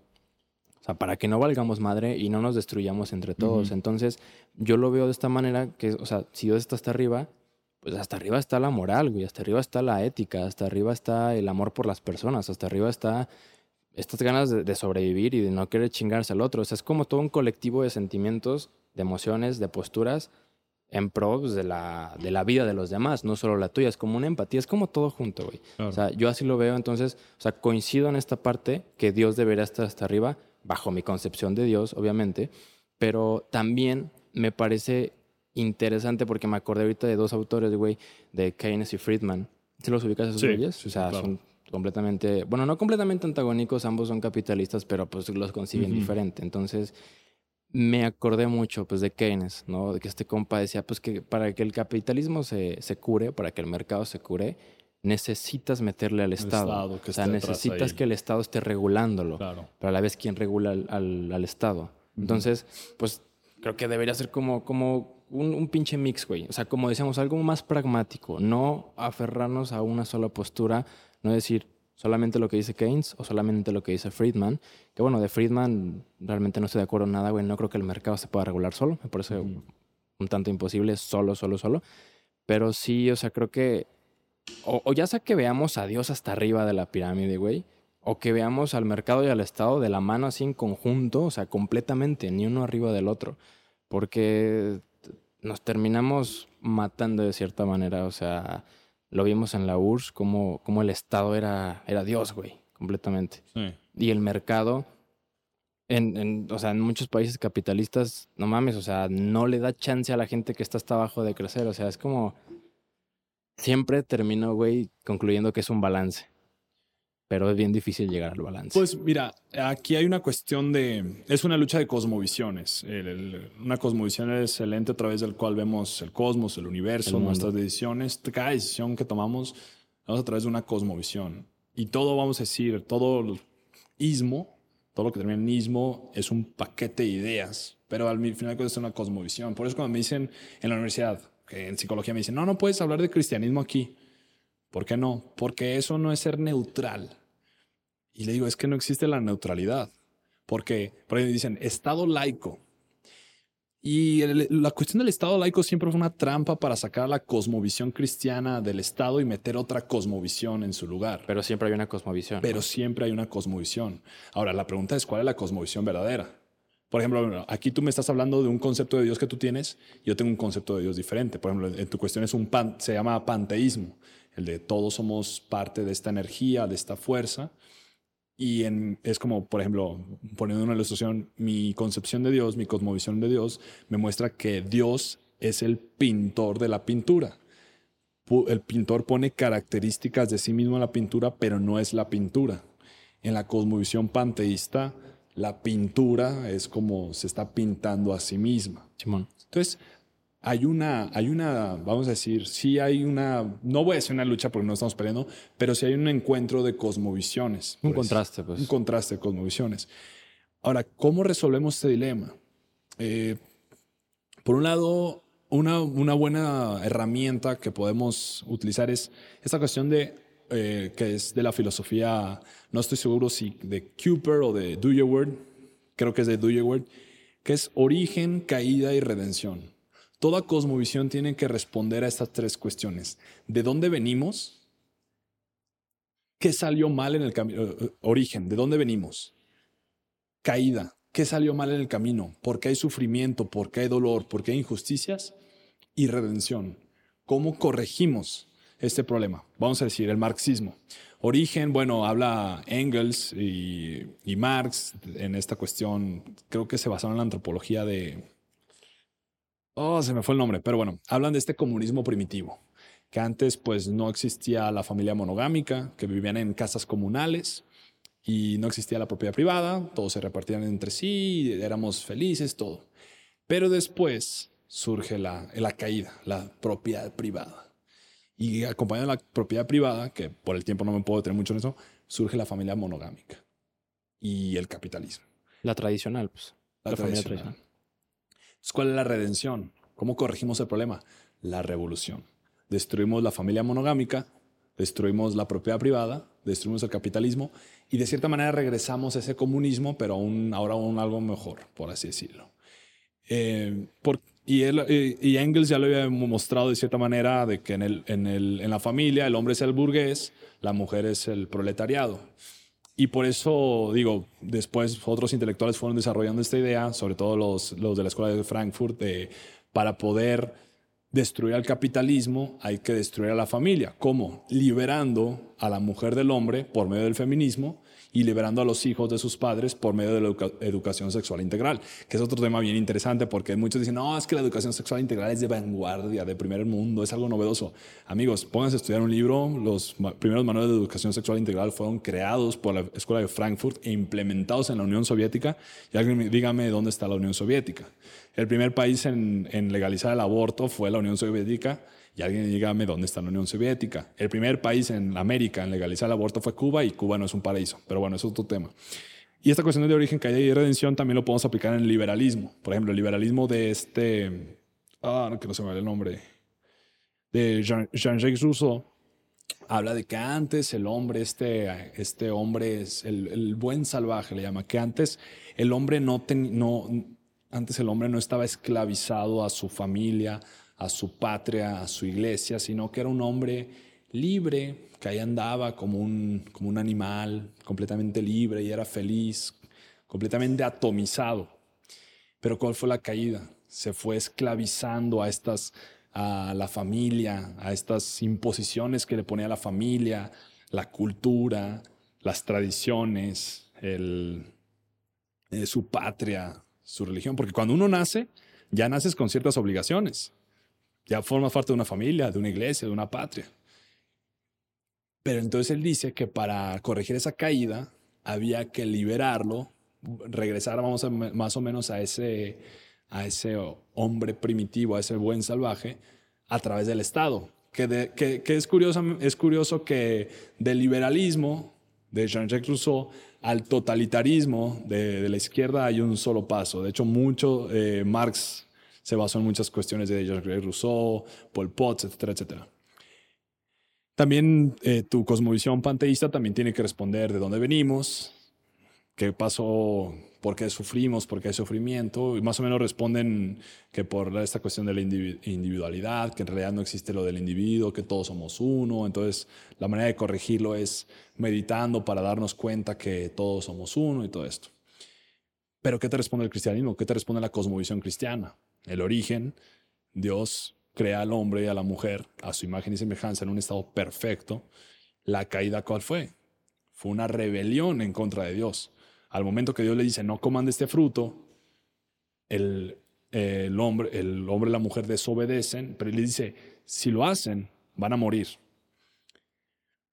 Y la palabra morir se refiere a separación, a separación. Y cuando lo hacen, lo que sucede ahí es que el hombre se separa de Dios, se separa de su semejante, se separa de la creación, por eso hay tanta destrucción del hombre hacia la, hacia la naturaleza, y se separa de sí mismo, por eso hay tantos problemas psicológicos hoy en día, porque hay una separación de, de, un- de- uno consigo mismo. Y la redención, según la cosmovisión cristiana, es que Dios mismo, que Dios mismo se convierte en hombre y resuelve esta separación. Cuando, cuando Cristo en la cruz dice, Dios mío, Dios mío, ¿por qué me has desamparado? ¿Por qué te has separado de mí? Y da el suspiro final, ¿no? Da el suspiro final, pero ahí es, Él sufre la separación que nosotros merecíamos para poder ser reconciliados por Él, para poder eh, curar, vamos a decir así, para reparar esta separación que tuvimos con Dios. Y ya reparando, reparando esta separación que existe con Dios, puedo reparar mi relación con mi semejante, mi relación con la creación y mi relación, se puede decir que conmigo mismo. Y lo más interesante es que la, lo, lo- interesante también de la, de la cosmovisión cristiana es que muchas religiones es como sale un vato que se dice profeta y dice, ah, ¿qué creen? Un ángel se me apareció y me dijo que escribiera este libro y pum. Mason, güey. ¿O cómo era? El de la luz del mundo, güey. La luz del mundo. Aaron. ¿Cómo se llama ese güey? Este men o el, eh, Joseph Smith o Russell de los... De, ay, siempre la misma, un ángel se me apareció y todo. Pero con el cristianismo es completamente impresionante porque es un, la Biblia es un libro escrito por más de 30 autores en un lapso de aproximadamente 2000 años, en tres continentes diferentes, tres idiomas diferentes, pero todos hablando completamente lo mismo. Y es bien curioso que yo estudio psicología, autores que se conocían, hablaban entre sí, tenían muchas contradicciones entre ellos. Y es impresionante cómo todo, toda la Biblia, a pesar de haber sido 30 autores en contextos diferentes, unos pescadores, otros reyes, otros eran eh, recolectores de impuestos, todos sin contradicción alguna, hablaban de uno mismo, porque es lo que creemos, que verdaderamente Dios reveló todo esto a la humanidad. Dios vio que el hombre no podía ver la realidad completa y tuvo que entregar una revelación que podemos encontrar en las escrituras. Oye, güey, ¿qué, ¿qué opinas de esta idea que se tiene? Bueno, que yo he escuchado, no sé si la, mucha gente la tiene, pero que todas las religiones, al final de cuentas, buscan una sola cosa y llegan al mismo Dios. Bien, por un lado, voy a decir, muchos dicen, oye, es que es muy arrogante de tu parte decir que Jesús es el único camino. Porque yo sí afirmo que la única religión verdadera es el cristianismo. La única cosmovisión 100% verdadera es el, cristianismo. Y muchos me dicen, ah, qué, arrogante de tu parte creer que solamente hay un camino. No, más bien arrogante de nuestra parte es creer que hay muchos caminos cuando en realidad no merecíamos ninguno. Y Jesús cuando dice, yo soy el camino, la verdad y la vida, nadie viene al Padre a través de mí. Y ahora, de cierta manera, sí, todas las religiones, todas las religiones y todas las cosmovisiones de cierta manera sí buscan, sí son, sí apuntan a Cristo, sí apuntan a Cristo. De hecho, la primer promesa del Mesías, que fue dada justo cuando Adán y Eva caen, que fue una maldición que cae sobre, sobre Satanás, que le dice, pondré enemistad entre tu simiente y la simiente de la mujer, él te herirá en el, eh, tú le herirás en el calcañar, más él te pisará en la cabeza. Fue la primer profecía que se, iba, que se dio sobre la, crucifixión de Cristo. Pero esa profecía fue dada a la humanidad entera, no nomás a los judíos. Los judíos fueron, fueron el medio a través del cual vino el Mesías, pero esa promesa fue dada a todas las culturas. Entonces, Dios en todas las culturas vemos como tipologías, le llamamos de Cristo, leyendas de personas que apuntaban a Cristo de esta persona que muere y resucita, esta persona que muere, resucita y nos salva. Y en Cristo sí podemos encontrar evidencias, porque también yo cuando fui ateo fue algo que me convenció, la historicidad de la cruz de Cristo. Podemos ver que, como te dije, todos eran de que ah, se me apareció un ángel y aquí escribí un libro y tomen, crean. Pero acá no, acá tenemos, eh, tenemos un dato histórico verificable que podemos ir a testiguar de si la religión cristiana es verdadera o no. Primera de Corintios 15 nos dice Pablo que si Cristo no murió y resucitó, van a nuestra fe, van a nuestra predicación. Entonces está diciendo, miren, aquí hay una prueba de si, si quieren ver si el cristianismo es falso, ve, investiguen y si Jesús no resucitó, toda la Biblia descártenla, porque todo el mensaje de Cristo siempre se basó en voy a morir por ustedes, voy a resucitar, voy a morir, voy a resucitar, voy a morir, voy a resucitar. Y lo curioso, una, una de las grandes diferencias entre el cristianismo y las demás religiones y de las demás cosmovisiones es que las demás cosmovisiones es la manera en la que el hombre busca llegar a Dios o a aquella realidad última o a aquella plenitud. Pues se ponen un montón de reglas, voy a hacer este tipo de rituales. Inclusive muchos eh, católicos, cristianos, protestantes hacen lo mismo. Se ponen un montón de reglas para llegar a Dios. Pero el cristianismo es lo que Dios hizo para llegar al hombre. O sea, Dios al ver que el hombre no podía crear un sistema para llegar a, Él, Dios se vuelve hombre, baja hacia nosotros para poder traernos. Entonces, yo sí, por un lado, no, no llegamos al mismo Dios porque el cristianismo es la única religión que tiene un Dios trino. Y por otro lado, bueno, nosotros somos la única religión que tenemos a un líder resucitado, a un Dios resucitado. Sí, sí. Pero bueno, también coincides en que apunta como, como hacia aquel lado aunque no converjan tal cual en el mismo punto, pero como que van hacia allá, ¿no? Como hacia el bien, el amor, etcétera. Güey, pues mira, yo, o sea, yo pienso diferente a ti, pero no creo que sea arrogante eso de tu parte. Bueno, al menos así de primera no creo. Creo que, creo que es una idea contrastante, y más si no tienes la apertura mental de recibirla, güey. Porque a lo mejor si eso le dices a alguien que trae el X problema con su identidad o religión, se puede hasta ofender, ¿sabes? Entonces, o simplemente creo que mientras tu idea esté clara, güey, la tengas clara tú, la defiendas con los argumentos que tengas y seas respetuoso con otras, güey, pues, o sea, piensa lo que quieras, ¿sabes? O sea, no creo que exista arrogancia. Creo que la arrogancia podrá existir cuando seas irrespetuoso y cuando tú pienses que tú, tu ser, pues es más que otro por pensar eso o no. Pero, o sea, creo que, digo, es contrastante para mí escuchar que X o Y es la respuesta absoluta para alguien. Pero, pues, güey, o sea, así como está X o Y, hay otras mil caras de la moneda y a lo mejor viene un carnal que es bien satánico, güey, y me va a argumentar con un chingo de cosas y pruebas por qué el satanismo es lo, lo de neta. Entonces, pues digo, digo, pues cada quien, güey. Pero la neta, lo que veníamos platicando en el carro, güey, no sé si fue en el carro o aquí. O sea, la riqueza, güey, está en la diversidad. La Sí. riqueza está en escuchar un chingo de cabezas. Y, y la riqueza está en esto, pues, en, en, en dialogar. Claro. No tanto pelear ni debatir. Que bueno, luego los debates se convierten en campales, güey. Y, y digo, qué bueno que ya llegamos a esta parte, güey, que es como el inicio Ujú. del podcast. Ya ahorita vamos a ir cerrando por el tiempo, ya va una hora diez más o menos, que se pasó rapidísimo, la neta. Ujú. Y, y, güey, o sea, ya saliéndonos del tema de Dios, de todo esto que quién sabe cómo llegamos tan a fondo, güey. Es lo que te decía, Así pasan los, en los podcasts, como... Sí, vamos navegando por ahí, güey. perfecto. pero volviendo al principio, güey, volviendo a cómo se te atacaba. Digo, ahorita ya no porque ya no estás presente, pero imagino que si vuelves a poner algo en el grupo, van a volver a lloverte ciertos comentarios. Eh, con- concluyamos contándome, güey, ¿cómo tomabas esto, güey? ¿Cómo tomabas esta crítica? O sea, ¿cómo fue para ti todo este proceso? Porque la verdad sí eran muchos, muchos comentarios. O sea, hablo de publicaciones de 500, 600 reacciones, güey, y un chingo de comentarios. Obviamente había gente que te apoyaba, pero también había gente bien radical, güey. Bien, fíjate que al principio la gente no... Bueno, ¿cómo, cómo te explico? Cuando llegué- recién llegué a la universidad y me- a mí me daba un poquito de como que miedo ponerme a argumentar en contra de mis profes porque era como, ah, tienen doctorados, tienen maestrías y todo. Y dije, no, me van a acabar. Pero después vi que, pues no, simplemente lo, que, lo único que hacían con esas cuestiones ideológicas era repetir consignas, pero ni siquiera ellos tenían...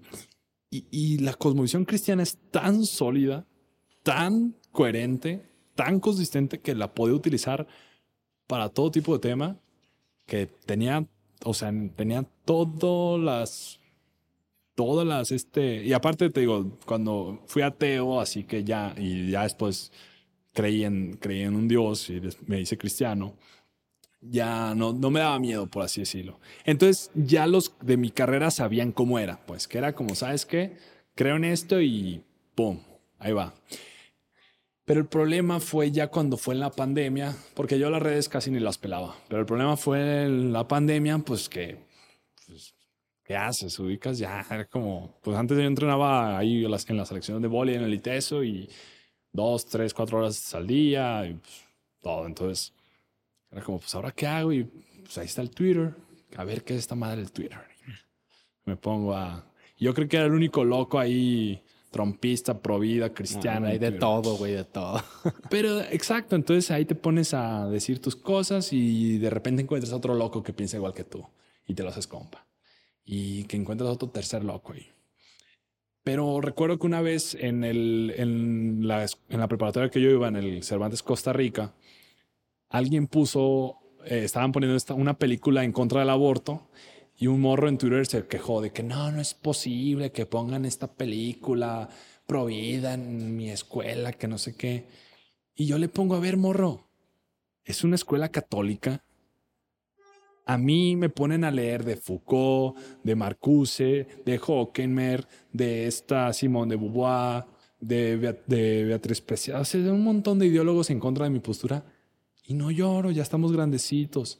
Pero lo que les dolió es que puse, yo no uso mucho el término pro aborto por esta cuestión de que sé lo, que, lo importante que son así la, Las el palabras. lenguaje. Yo les digo simplemente pro muerte. Si yo soy pro vida, ¿qué es lo contrario a la vida? La muerte. No, se me armó. Fue ya la me imagino, güey. Fue la primera experiencia que tuve así que me explotó así, de que todo el mundo, me pero fue, eso fue en Twitter. Ok. Y pero yo no tenía nada de seguidores. Entonces, pues nomás me, todo el mundo me tiró, pero dije, ah, está chido. Y dije, ah, pues está padre. Y otra vez no sé qué otra, otra trifulca se armó y se, se empezó a armar.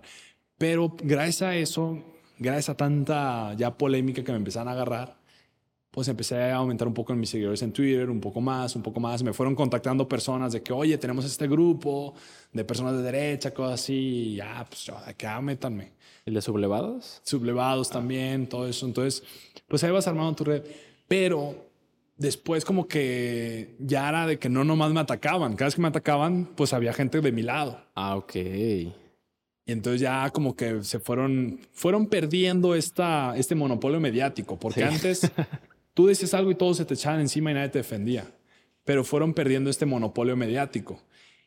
Pero entonces, en, una vez en el tren del ma- un amigo publica algo de, de- de mi universidad, en contra de la universidad, algo de que imagínate que eres una mujer y tú te partes la, la Mauser por tus hijos y, y no sé qué, y, lo, y das tu vida por ellos, y llega una mocosa egresada del, del ITESO y te dicen que la, la culpa de todo es el patriarcado. Me acuerdo mucho de esa publicación, Sí. güey. Y dije, y bro, esta, esta publicación va a estar buenísima para... Y ya subo al tren del mame y ¡pum! Y como muchos ya me conocían del Twitter, era como, no puede ser que sí exista este güey, que no sé qué. A la verga. Ah, y para eso eran tiempos de elecciones de Estados Unidos. Y pues yo tenía mi, mi portada de, de Twitter con la, con la banderita de Trump, nomás.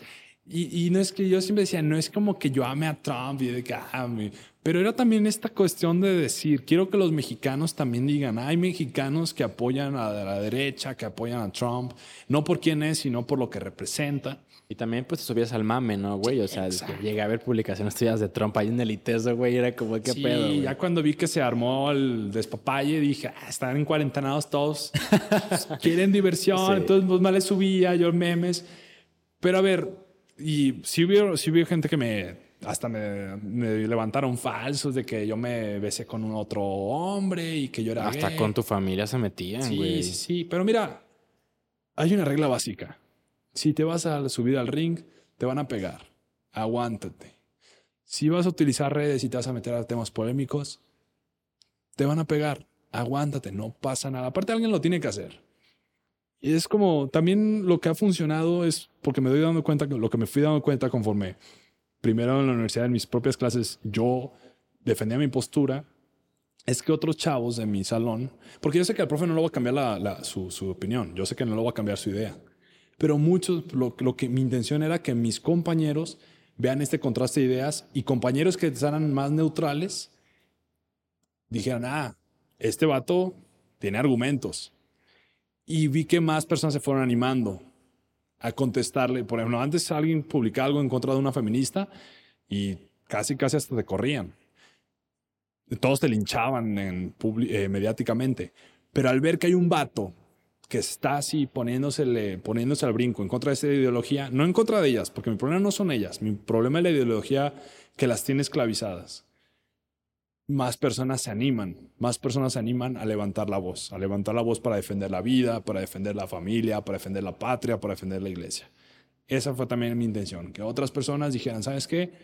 Estas chavas no tienen el monopolio mediático, hay más ideas, se vale. Entonces no, no creas que ah, me fui a mi cuarto a llorar. Fue como, pues, hay mame, Sí. que, que hay que disfrutarlo. Y digo, ya lo, ya lo habías visto un poco en Twitter, ¿no? Sí, ya lo había visto en Twitter. Chale, güey, qué aguante. La neta es que, como dices, tienes que tener muy en cuenta que si te vas a subir, te van a darte putazos. O sea, a mí también, a mí sí me costó un poquito. Digo, nada que ver con lo tuyo, güey. O sea, yo no andaba ahí publicando cosas polémicas, pero por ejemplo, con el contenido había videos que, que pues sí me tiraban, güey. O sea, por X cosa. Aspecto físico, por lo que decía, por la calidad del video, por el nombre, lo que, cualquier pendejada, güey. Entonces sí era como que al principio como que dices, ay, cabrón, qué pedo con esto, ¿no? Pero, pero entiendes, entiendes que si quieres esto, pues, güey. No vas a- nunca vas a quedar bien con todos. no, no eres monedita de oro, güey. Y mira, la neta, algo que siempre me quejo ahorita en, en la política, sobre todo con la derecha mexicana, que no tenemos derecha mexicana, el PAN es... una centro. mezcolanza ahí, güey. Es que, mira, los políticos que quieren quedar bien con todo el mundo, al final de cuentas nadie los quiere. Pero cuando ves a alguien que se agarra los pantalones y ¿sabes qué? Me voy por este mercado, me voy a casar con estas personas, con estos ideales. Y, y hay mucha gente que me dice, vato, yo la neta, yo al principio no estaba de acuerdo con tus posturas. Pero al ver que te parabas firme, al ver que las defendías y que tenías argumento, me empecé, me empecé como que a convencer. El convencido convence, güey. Exacto. Entonces, y, y fue el efecto Trump, es el efecto Bolsonaro, el efecto Vox en, en España. Se paran firme en una postura y que me lleva a hate, no hay problema. Estoy tan convencido de que esta es la verdad Ahora, el problema es si, si estás convencido de una mentira, porque eso también pasa. Pero bueno, en mi caso, yo estoy 100% convencido que tengo algunos errores, claro, pero en cuestión del, del sistema teológico que manejo, bueno, Sí. en eso ya. Ya te convenciste. Sí, pues. sí, sí, completamente. Sí, pues creo que es lo principal, güey. Es que cuando ni siquiera tú estás creyéndote lo que estás diciendo, pues creo que estás Sí. como, como muy, muy perdido, güey, la neta. Oye, antes, antes de concluir ya, güey, es que me surgió una duda del Sí, no, tema adelante. anterior. Es una duda un tanto rápida. Digo, no sé cómo será la respuesta, pero el planteamiento es sencillo, güey. Me comentaste que, pues, o sea, ves cómo, cómo, cómo está haciendo la historia, ¿no? Que está la familia tradicional, se forma la familia tradicional y ahora se quiere, digamos, destruir, desquebrajar, ¿no? Se quiere desprender a la mujer con el feminismo y a los hijos con la, el progresismo. ¿Qué, qué ves tú, güey? ¿Cómo, ¿Cómo ves, no sé, una, la palabra, güey, una predicción? ¿Cómo ves el escenario si esto se logra? O sea, ¿qué crees que suceda? ¿Crees que la historia va a ser cíclica? ¿Que vamos a caer otra vez en una familia tradicional una vez que se separa la mujer y a los hijos? ¿Vamos a volver a unirnos? ¿O cómo estás viendo esto en caso de que muy tajantemente si se logre desprender a la mujer y a los hijos, pues sí, a las crías?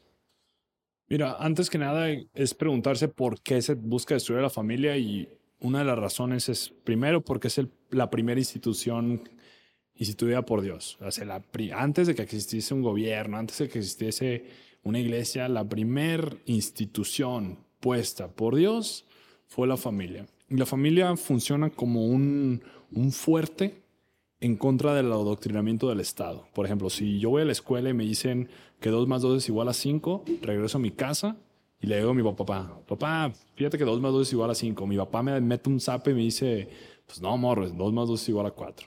Si en la escuela me dicen que yo teniendo pene puedo convertirme en una mujer, regreso a mi casa y me dice, pues sorry, bro, pero tu naturaleza ya determinó que eres hombre. Así es simple. Entonces, cuando, cuando quitas a la familia, el Estado se convierte en el principal adoctrinador. También por eso es necesario retirar a la iglesia, retirar a otras instituciones privadas, a otras, este, a otras instituciones que funcionan como frente a la ideología del Estado. Por eso también esta destrucción de las estatuas, muy famoso en Estados Unidos, es porque le quitas la identidad a la gente de su patria y la persona se queda sin identidad y el Estado llega y te pone la identidad. Ahora, ¿cuál es mi predicción?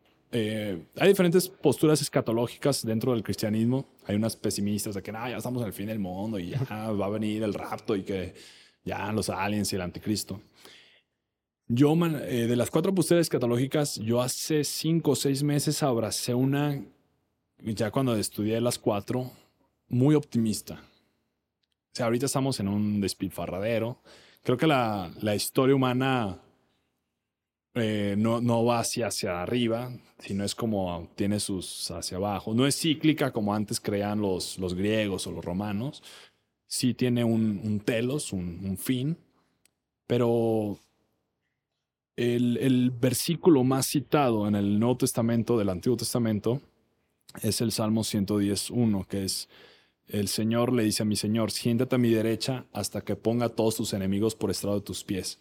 Entonces, lo que, lo que yo creo es que también otro, que Jesucristo cuando estuvo aquí dijo que el reino de los cielos es como una semilla de mostaza. O sea, va creciendo lentamente, a veces es imperceptible. Entonces, el cristianismo inició con unas 70 personas en medio de una persecución terrible judía, en medio de una persecución romana, y de- después terminó conquistando todo el imperio romano. Las últimas palabras de Cristo antes de irse en Mateo 28 es, toda autoridad me ha sido dada en, el cielo como en la tierra, por tanto vayan, eh, prediquen el eh, hagan discípulos a las naciones, bautizándolos en el nombre del Padre, del Hijo y del Espíritu Santo, enseñándoles que guarden y hagan todo lo que les he dicho. Y aquí estaré con todos ustedes hasta el fin del mundo. Entonces, Él está diciendo, señores, toda autoridad me ha sido dada en el cielo y en la tierra. Entonces, en este momento, Cristo está gobernando sobre México, sobre Estados Unidos, sobre todo el mundo. Entonces, lo que yo les, cuando yo le digo a una persona, conviértete a Cristo, yo no le estoy diciendo, bueno, si quieres, le estoy diciendo, mira, el rey de ahorita te está dando una orden. Si no la obedeces, vas a perecer. Si la obedeces, si te rindes a él, Él te va a bendecir. No tienes idea de las promesas y de las bendiciones que están dadas. Pero Él poco a poco va a ir extendiendo el reino. Entonces yo creo que en un futuro México va a ser un país completamente cristianizado. Pueden faltar 100 años, 1000 años, miles de años, pero poco a poco en lo imperceptible en el fondo. Y ahora, yo creo que ahorita lo que está pasando con estas ideologías es que, mira, la estupidez no es un buen fundamento para una sociedad. Una sociedad que cree que un hombre se puede convertir en una mujer no va a sobrevivir. Una sociedad que cree que asesinar a alguien dentro de un vientre es, un derecho humano no va, a no va a sobrevivir, está condenada al fracaso. Entonces yo creo que ahorita Romanos 1 explica que cuando una sociedad, una nación no quiere glorificar a Dios, Dios lo que hace es, ok, no me quieren glorificar, Dios los entrega a sus ídolos, dice, ok, perfecto, hagan lo que quieran.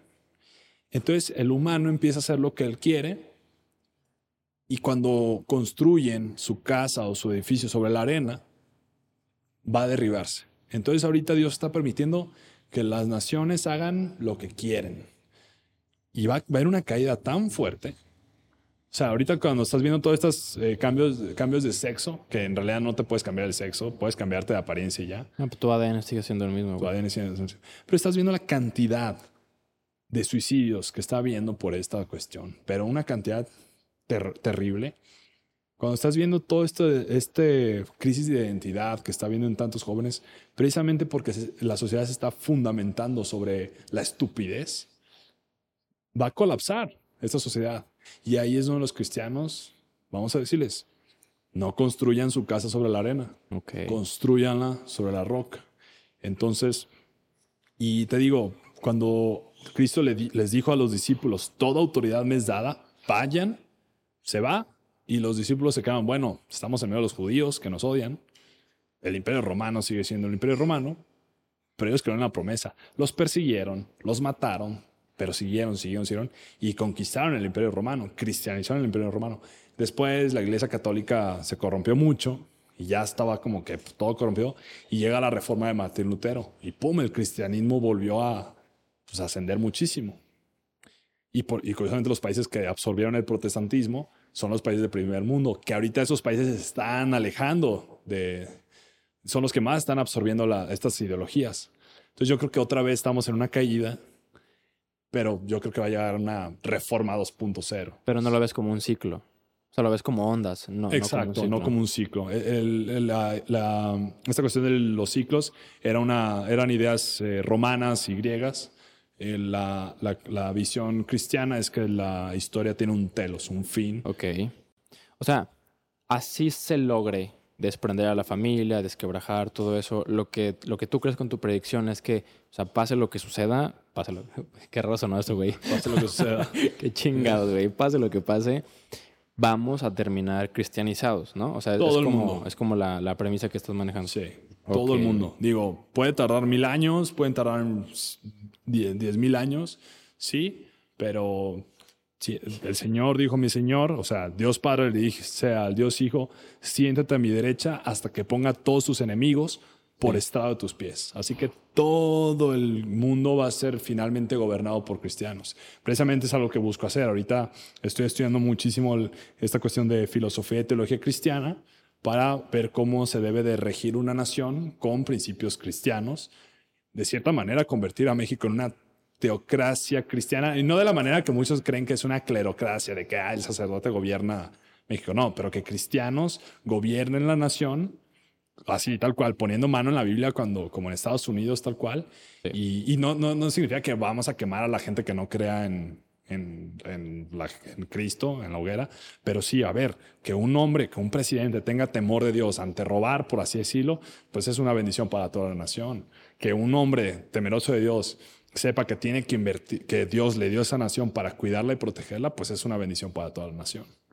Híjole, güey, la neta es que aparte pues de todo este intercambio de ideas y de todo lo que estoy escuchando, güey, me llevo como como bastantes cositas para, para investigar fuera ya de podcast, Porque pues está interesante. Y, o sea, no te digo que coincido porque, o sea, no coincido pero tampoco no coincido. O sea, no sé si me voy a entender, Sí, sí, no sí, es como que estoy en contra o no. O sea, tengo que analizar todo este pedo. Obviamente tengo mi ideología. Claro. Tengo, te digo, esta, esta cosmovisión panteísta le llamaste, ¿no? Sí. No sabía que se llamaba así, güey, pero bueno, eso está.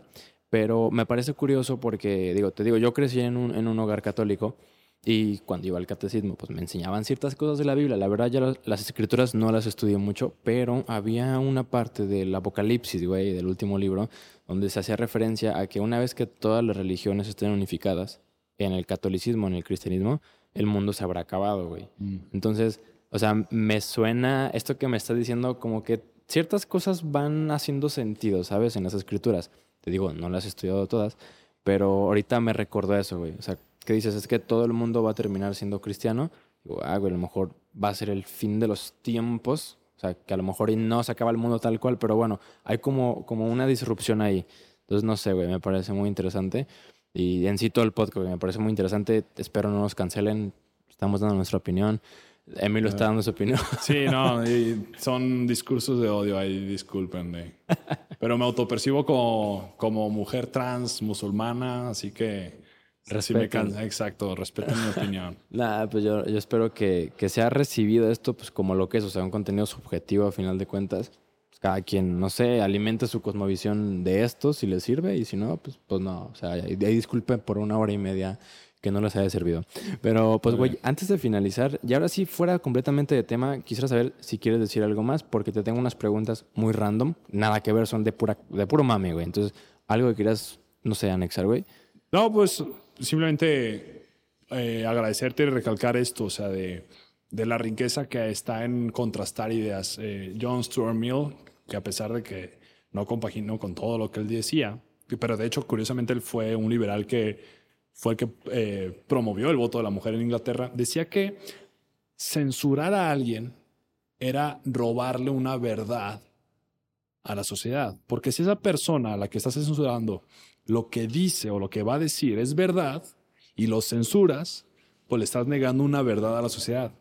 Pero si esa persona lo que va a decir es mentira, también le estás robando una verdad a la sociedad. ¿Por qué? Porque si esa persona dice la mentira públicamente, otra persona puede llegar a decir, no, lo que tú estás diciendo es falso y la sociedad ya puede conocer la verdad. Es como un despeje, güey, una ecuación, ¿no? O sea, tienes que tener todos los elementos para que esté la, el resultado. pues. Exacto. Entonces, es como, me- a mí me critican mucho en, en mi universidad, de todo, pero hasta eso, fíjate que los maestros me respetan, hasta eso me estiman, espero, porque eh, digo, ya, siempre está la clase en la que todos están nomás ahí con su cara de hamburguesa aplastada y a mí me gusta estar ahí echando el cotorreo. Y digo, ya, me- la- el colectivo feminista de mi universidad me metió una denuncia y durante seis meses tuve que ahí presentar mi, mi defensa y todo. Al final me absolvieron de culpa. Pero digo, eh, en serio, o sea, ¿a qué hemos llegado? Digo, la universidad, de universalidad de ideas, si no has crecido lo suficiente como para aceptar que en este mundo no todo es como te gusta, pues regresa a tu casa, abraza tu peluche y, y ponte tu chupón y ya cuando crezcas regresas a la universidad. Entonces, pero, pues sí, es todo un- toda una aventura. Pues por un mundo, güey, con más universalidad. Así porque es. la neta es que sí, en las universidades. En mi universidad, voy a hablar de la mía, güey, que la compartimos, pues Sí. sí se ve, pues se ve poca universalidad de manera general. O sea, Sí. ya sé que hay gente que, que, que no, pues, pero pues sí, güey. A ver, a ver en qué termina todo esto o a ver qué nos toca ver, güey, porque también pues es como un poco arrogante pensar que nos va a tocar ver el fin o el desenlace de todos estos movimientos sociales que pues Sí. están dando. La neta es que va a estar cabrón, pero pues va a estar entretenido ver qué pedo. A ver, a ver qué dice la raza. Lo voy a compartir ahí en el grupo, güey, este podcast. Sí, no, a adelante. ver, a ver si lo ven, güey. Eh, ¿Puedo dejar tus redes sociales? Sí, adelante, puedes dejarlas. Claro y bueno, sí. ya por último, ya nada serio, güey. Preguntas Preguntas random. son, sí, son, son algo random, güey. Y bueno, sí o no, algunas, y otras un poquito de explicación, pero bueno, en, en fin, es, es una dinámica un poco rápida, güey. ¿Qué prefieres, hablar con animales, güey, o hablar todos, todos los idiomas y dialectos? Hablar todos los idiomas y dialectos. ¿Por qué, güey? Pues es que con esta cuestión del lenguaje, o sea, lo que he estado aprendiendo este último año sobre la importancia del lenguaje. Y yo, por ejemplo, hablo francés y, e inglés y me doy cuenta que cada, cada vez que absorbo un nuevo lenguaje, hasta yo mismo cambio. Entonces, eh, aprendo de otras culturas, mi mente se expande y al cuando aprendes otro idioma, empiezas a absorber más una, o sea, empieza tu cosmovisión se expande. Entonces no me imagino cómo se ha de abrir tu mente al, al estudiar otros lenguajes. Pero digo, tam- tampoco niego que hablar con mi perro estaría bastante entretenido. Sí, güey. Y no solo con el perro, hay un chingo más de animales. No, sabes que la voy a cambiar, la voy a cambiar. Sí, con animales definitivamente. Tenía conversaciones muy interesantes con... Digo, es que no sé, ¿sabes? No sé si serán interesantes, pero ahí está lo interesante, güey, que no sabrías qué chingados, porque, güey, están los monos, peces, ratas, conejos, gatos, perros, güey, jirafas, o sea, no mames. Pero también imagínate, no sé, te quieres dormir y el mosquito ahí hablando. No me jodas. O el grillo ahí todo el rato hablando, los insectos que están teniendo relaciones sexuales allá afuera, No jodas. escucharlos, ¿no? Entonces, Ay, si, güey, que si pudieras ponerle un mute cuando quieras y todo, digo, ahí estaría mejor. una funcionó, un Sí. interruptor. Güey, si tienes solamente dos opciones, ¿cuál eliges? ¿Matar o que te maten? Si es comunista, matar. Ah, no, que me maten. Sí, sí, sí. ¿Prefieres que te maten? Sí, digo, yo estoy 100% convencido que me voy a ir al cielo y entonces es como, bueno, goodbye. Porque digo, Digo, va- depende de la situación también. Si, si es, yo creo mucho, yo creo que un, un derecho natural es la defensa propia. Y si alguien se mete a mi casa y, y quiere hacerle algo a mi familia, sorry, bro, te me, te me vas con cepillín a la feria de cepillín. Así es. Sí, pues. pero es muy contextual, ¿no? O sea, Sí, es muy contextual. Pero bueno, en términos generales, güey, suponiendo que no es defensa propia, estás en alguna otra situación donde o tienes que matar o morirte, prefieres morir. Sí, morirme. tú. Yo digo, bajo tu cosmovisión, pues si tú matas, estarás manchando, güey, y estarías como, pues valiendo madre, y, ¿no? quién, y quién sabe si la otra persona, porque yo sí creo, o sea, un cielo y un infierno. Así tal cual. Y, y yo estoy seguro a dónde voy. Y no tengo la certeza de la otra persona. Entonces, Qué fuerte, güey. Ojalá no te toque ese dilema verdadero, pues. sí, ojalá. Ahora, otras dos opciones, güey. Que, que tu hijo o hija te nazca, pues, le- limitando sus capacidades, güey, por no decir pendejo, güey. Pero con un corazón muy noble, güey, así, muy buena persona. O que sea un erudito, güey, un, un cerebrazo, pero que sea un hijo de la chingada. Ah, primera opción, sin duda alguna. ¿Sí? Sí, pues es que Hitler era un cerebrazo. Pero, güey, ya vimos qué pasó, güey. Y ya vemos qué pasó. Y la historia nos ha mostrado cómo ha sido la gente con un cerebrazo. Y hay gente que, que no ha tenido, que, con facultades muy limitadas, pero con un gran corazón y, y han, y han hecho cosas muy buenas por la humanidad. Entonces, sí, no tengo duda. Interesante, güey. Otra más, güey. Dar o recibir regalos. Pues fíjate que tengo un dilema con recibir. Y siempre me han criticado eso. No sé, como que siento. ¿Por qué, güey? Y, y esto ya he aprendido un poco como a soltarlo, a soltarlo, pero sí, creo que dar, y digo, también es, es bíblico, es mejor dar que recibir. Y, a- y al dar también es como tú estás recibiendo, la verdad. Cuando tú das, tú recibes porque es un como... sentimiento como de gratitud, ¿no? Exacto, pero re- yo siempre tenía como que este problema de recibir porque siento que le estaba debiendo a alguien, ¿ubicas? Ok.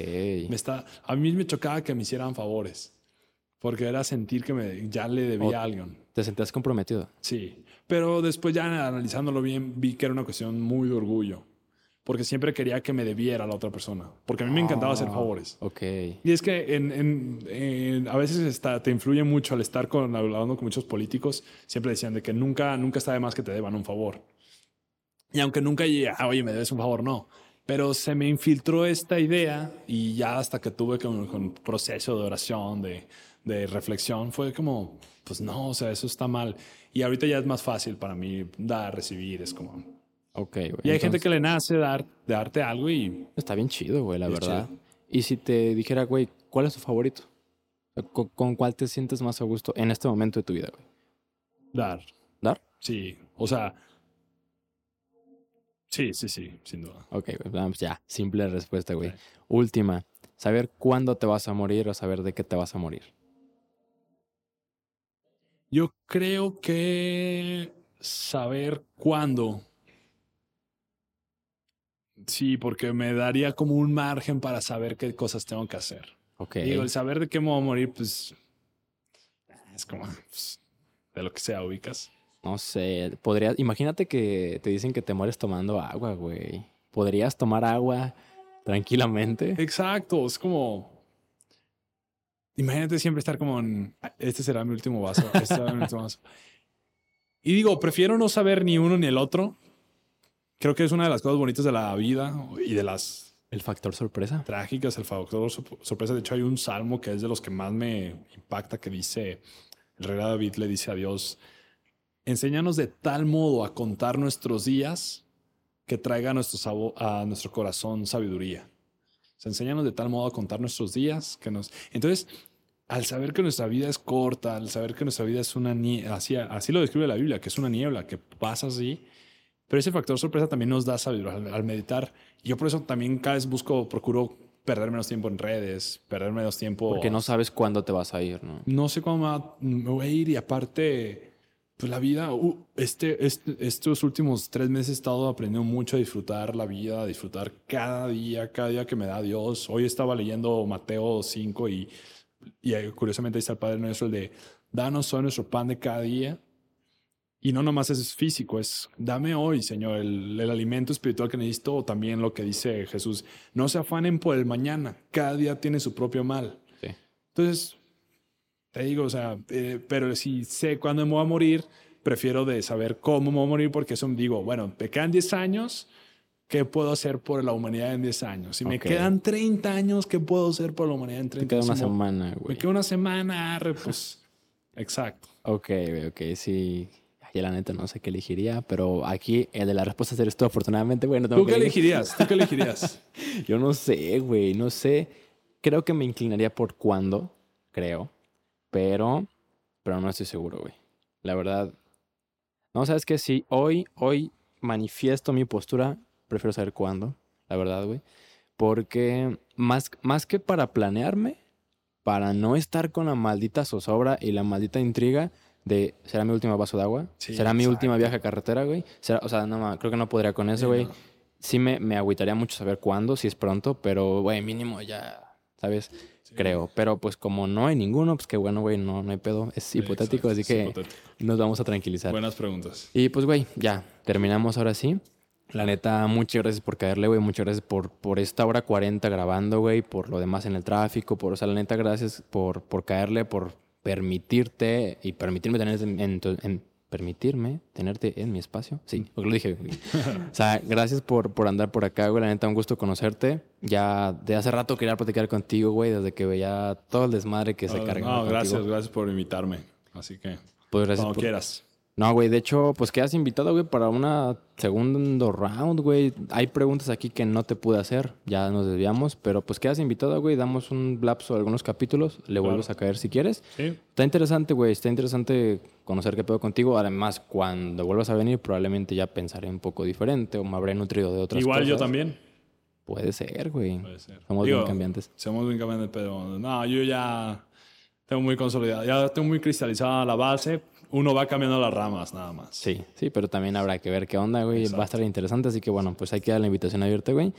Y pues a todos los que nos están escuchando, nos están viendo, gracias por andar por acá, gracias por, por aventarse todo este rato, si lo vieron completo. Y bueno, pues lo típico, pero no porque sea típico es menos importante. Si están en Facebook, en, bueno, en Facebook no van a estar completos, pero en YouTube, en esta madre, Spotify y Apple Podcast, donde sean que nos estén escuchando, pues denle seguir, suscribirse, activar la campanita, comentar, compartir, lo que sea, todo eso apoya para que el, el iba a ser el gobierno, güey, para que el proyecto pueda seguir creciendo. Ya, ya voy a acabar esto, estoy, tengo calor, no he comido, así que ya se me está yendo el pedo. Y, y pues banda, muchas gracias por estar viendo acá. Emilio, gracias Sale. por caerle, güey. Saludo, manga de comunistas. Pórtese bien. Para nuestro querido grupo El Tren de Mame Tieso. Ah, Saludos a mis fans, las feministas. Las amo. Mi razón de existir son ustedes. Un último agradecimiento para Diego y Jimena por prestarnos este lugar, Café Rotundo. Gracias a Pato que anda por allá por apoyarnos con pues, todo esto técnico. Y ahora sin dudamos, pues en el próximo realidad. Emilio, gracias. Ahí nos vemos y cámara.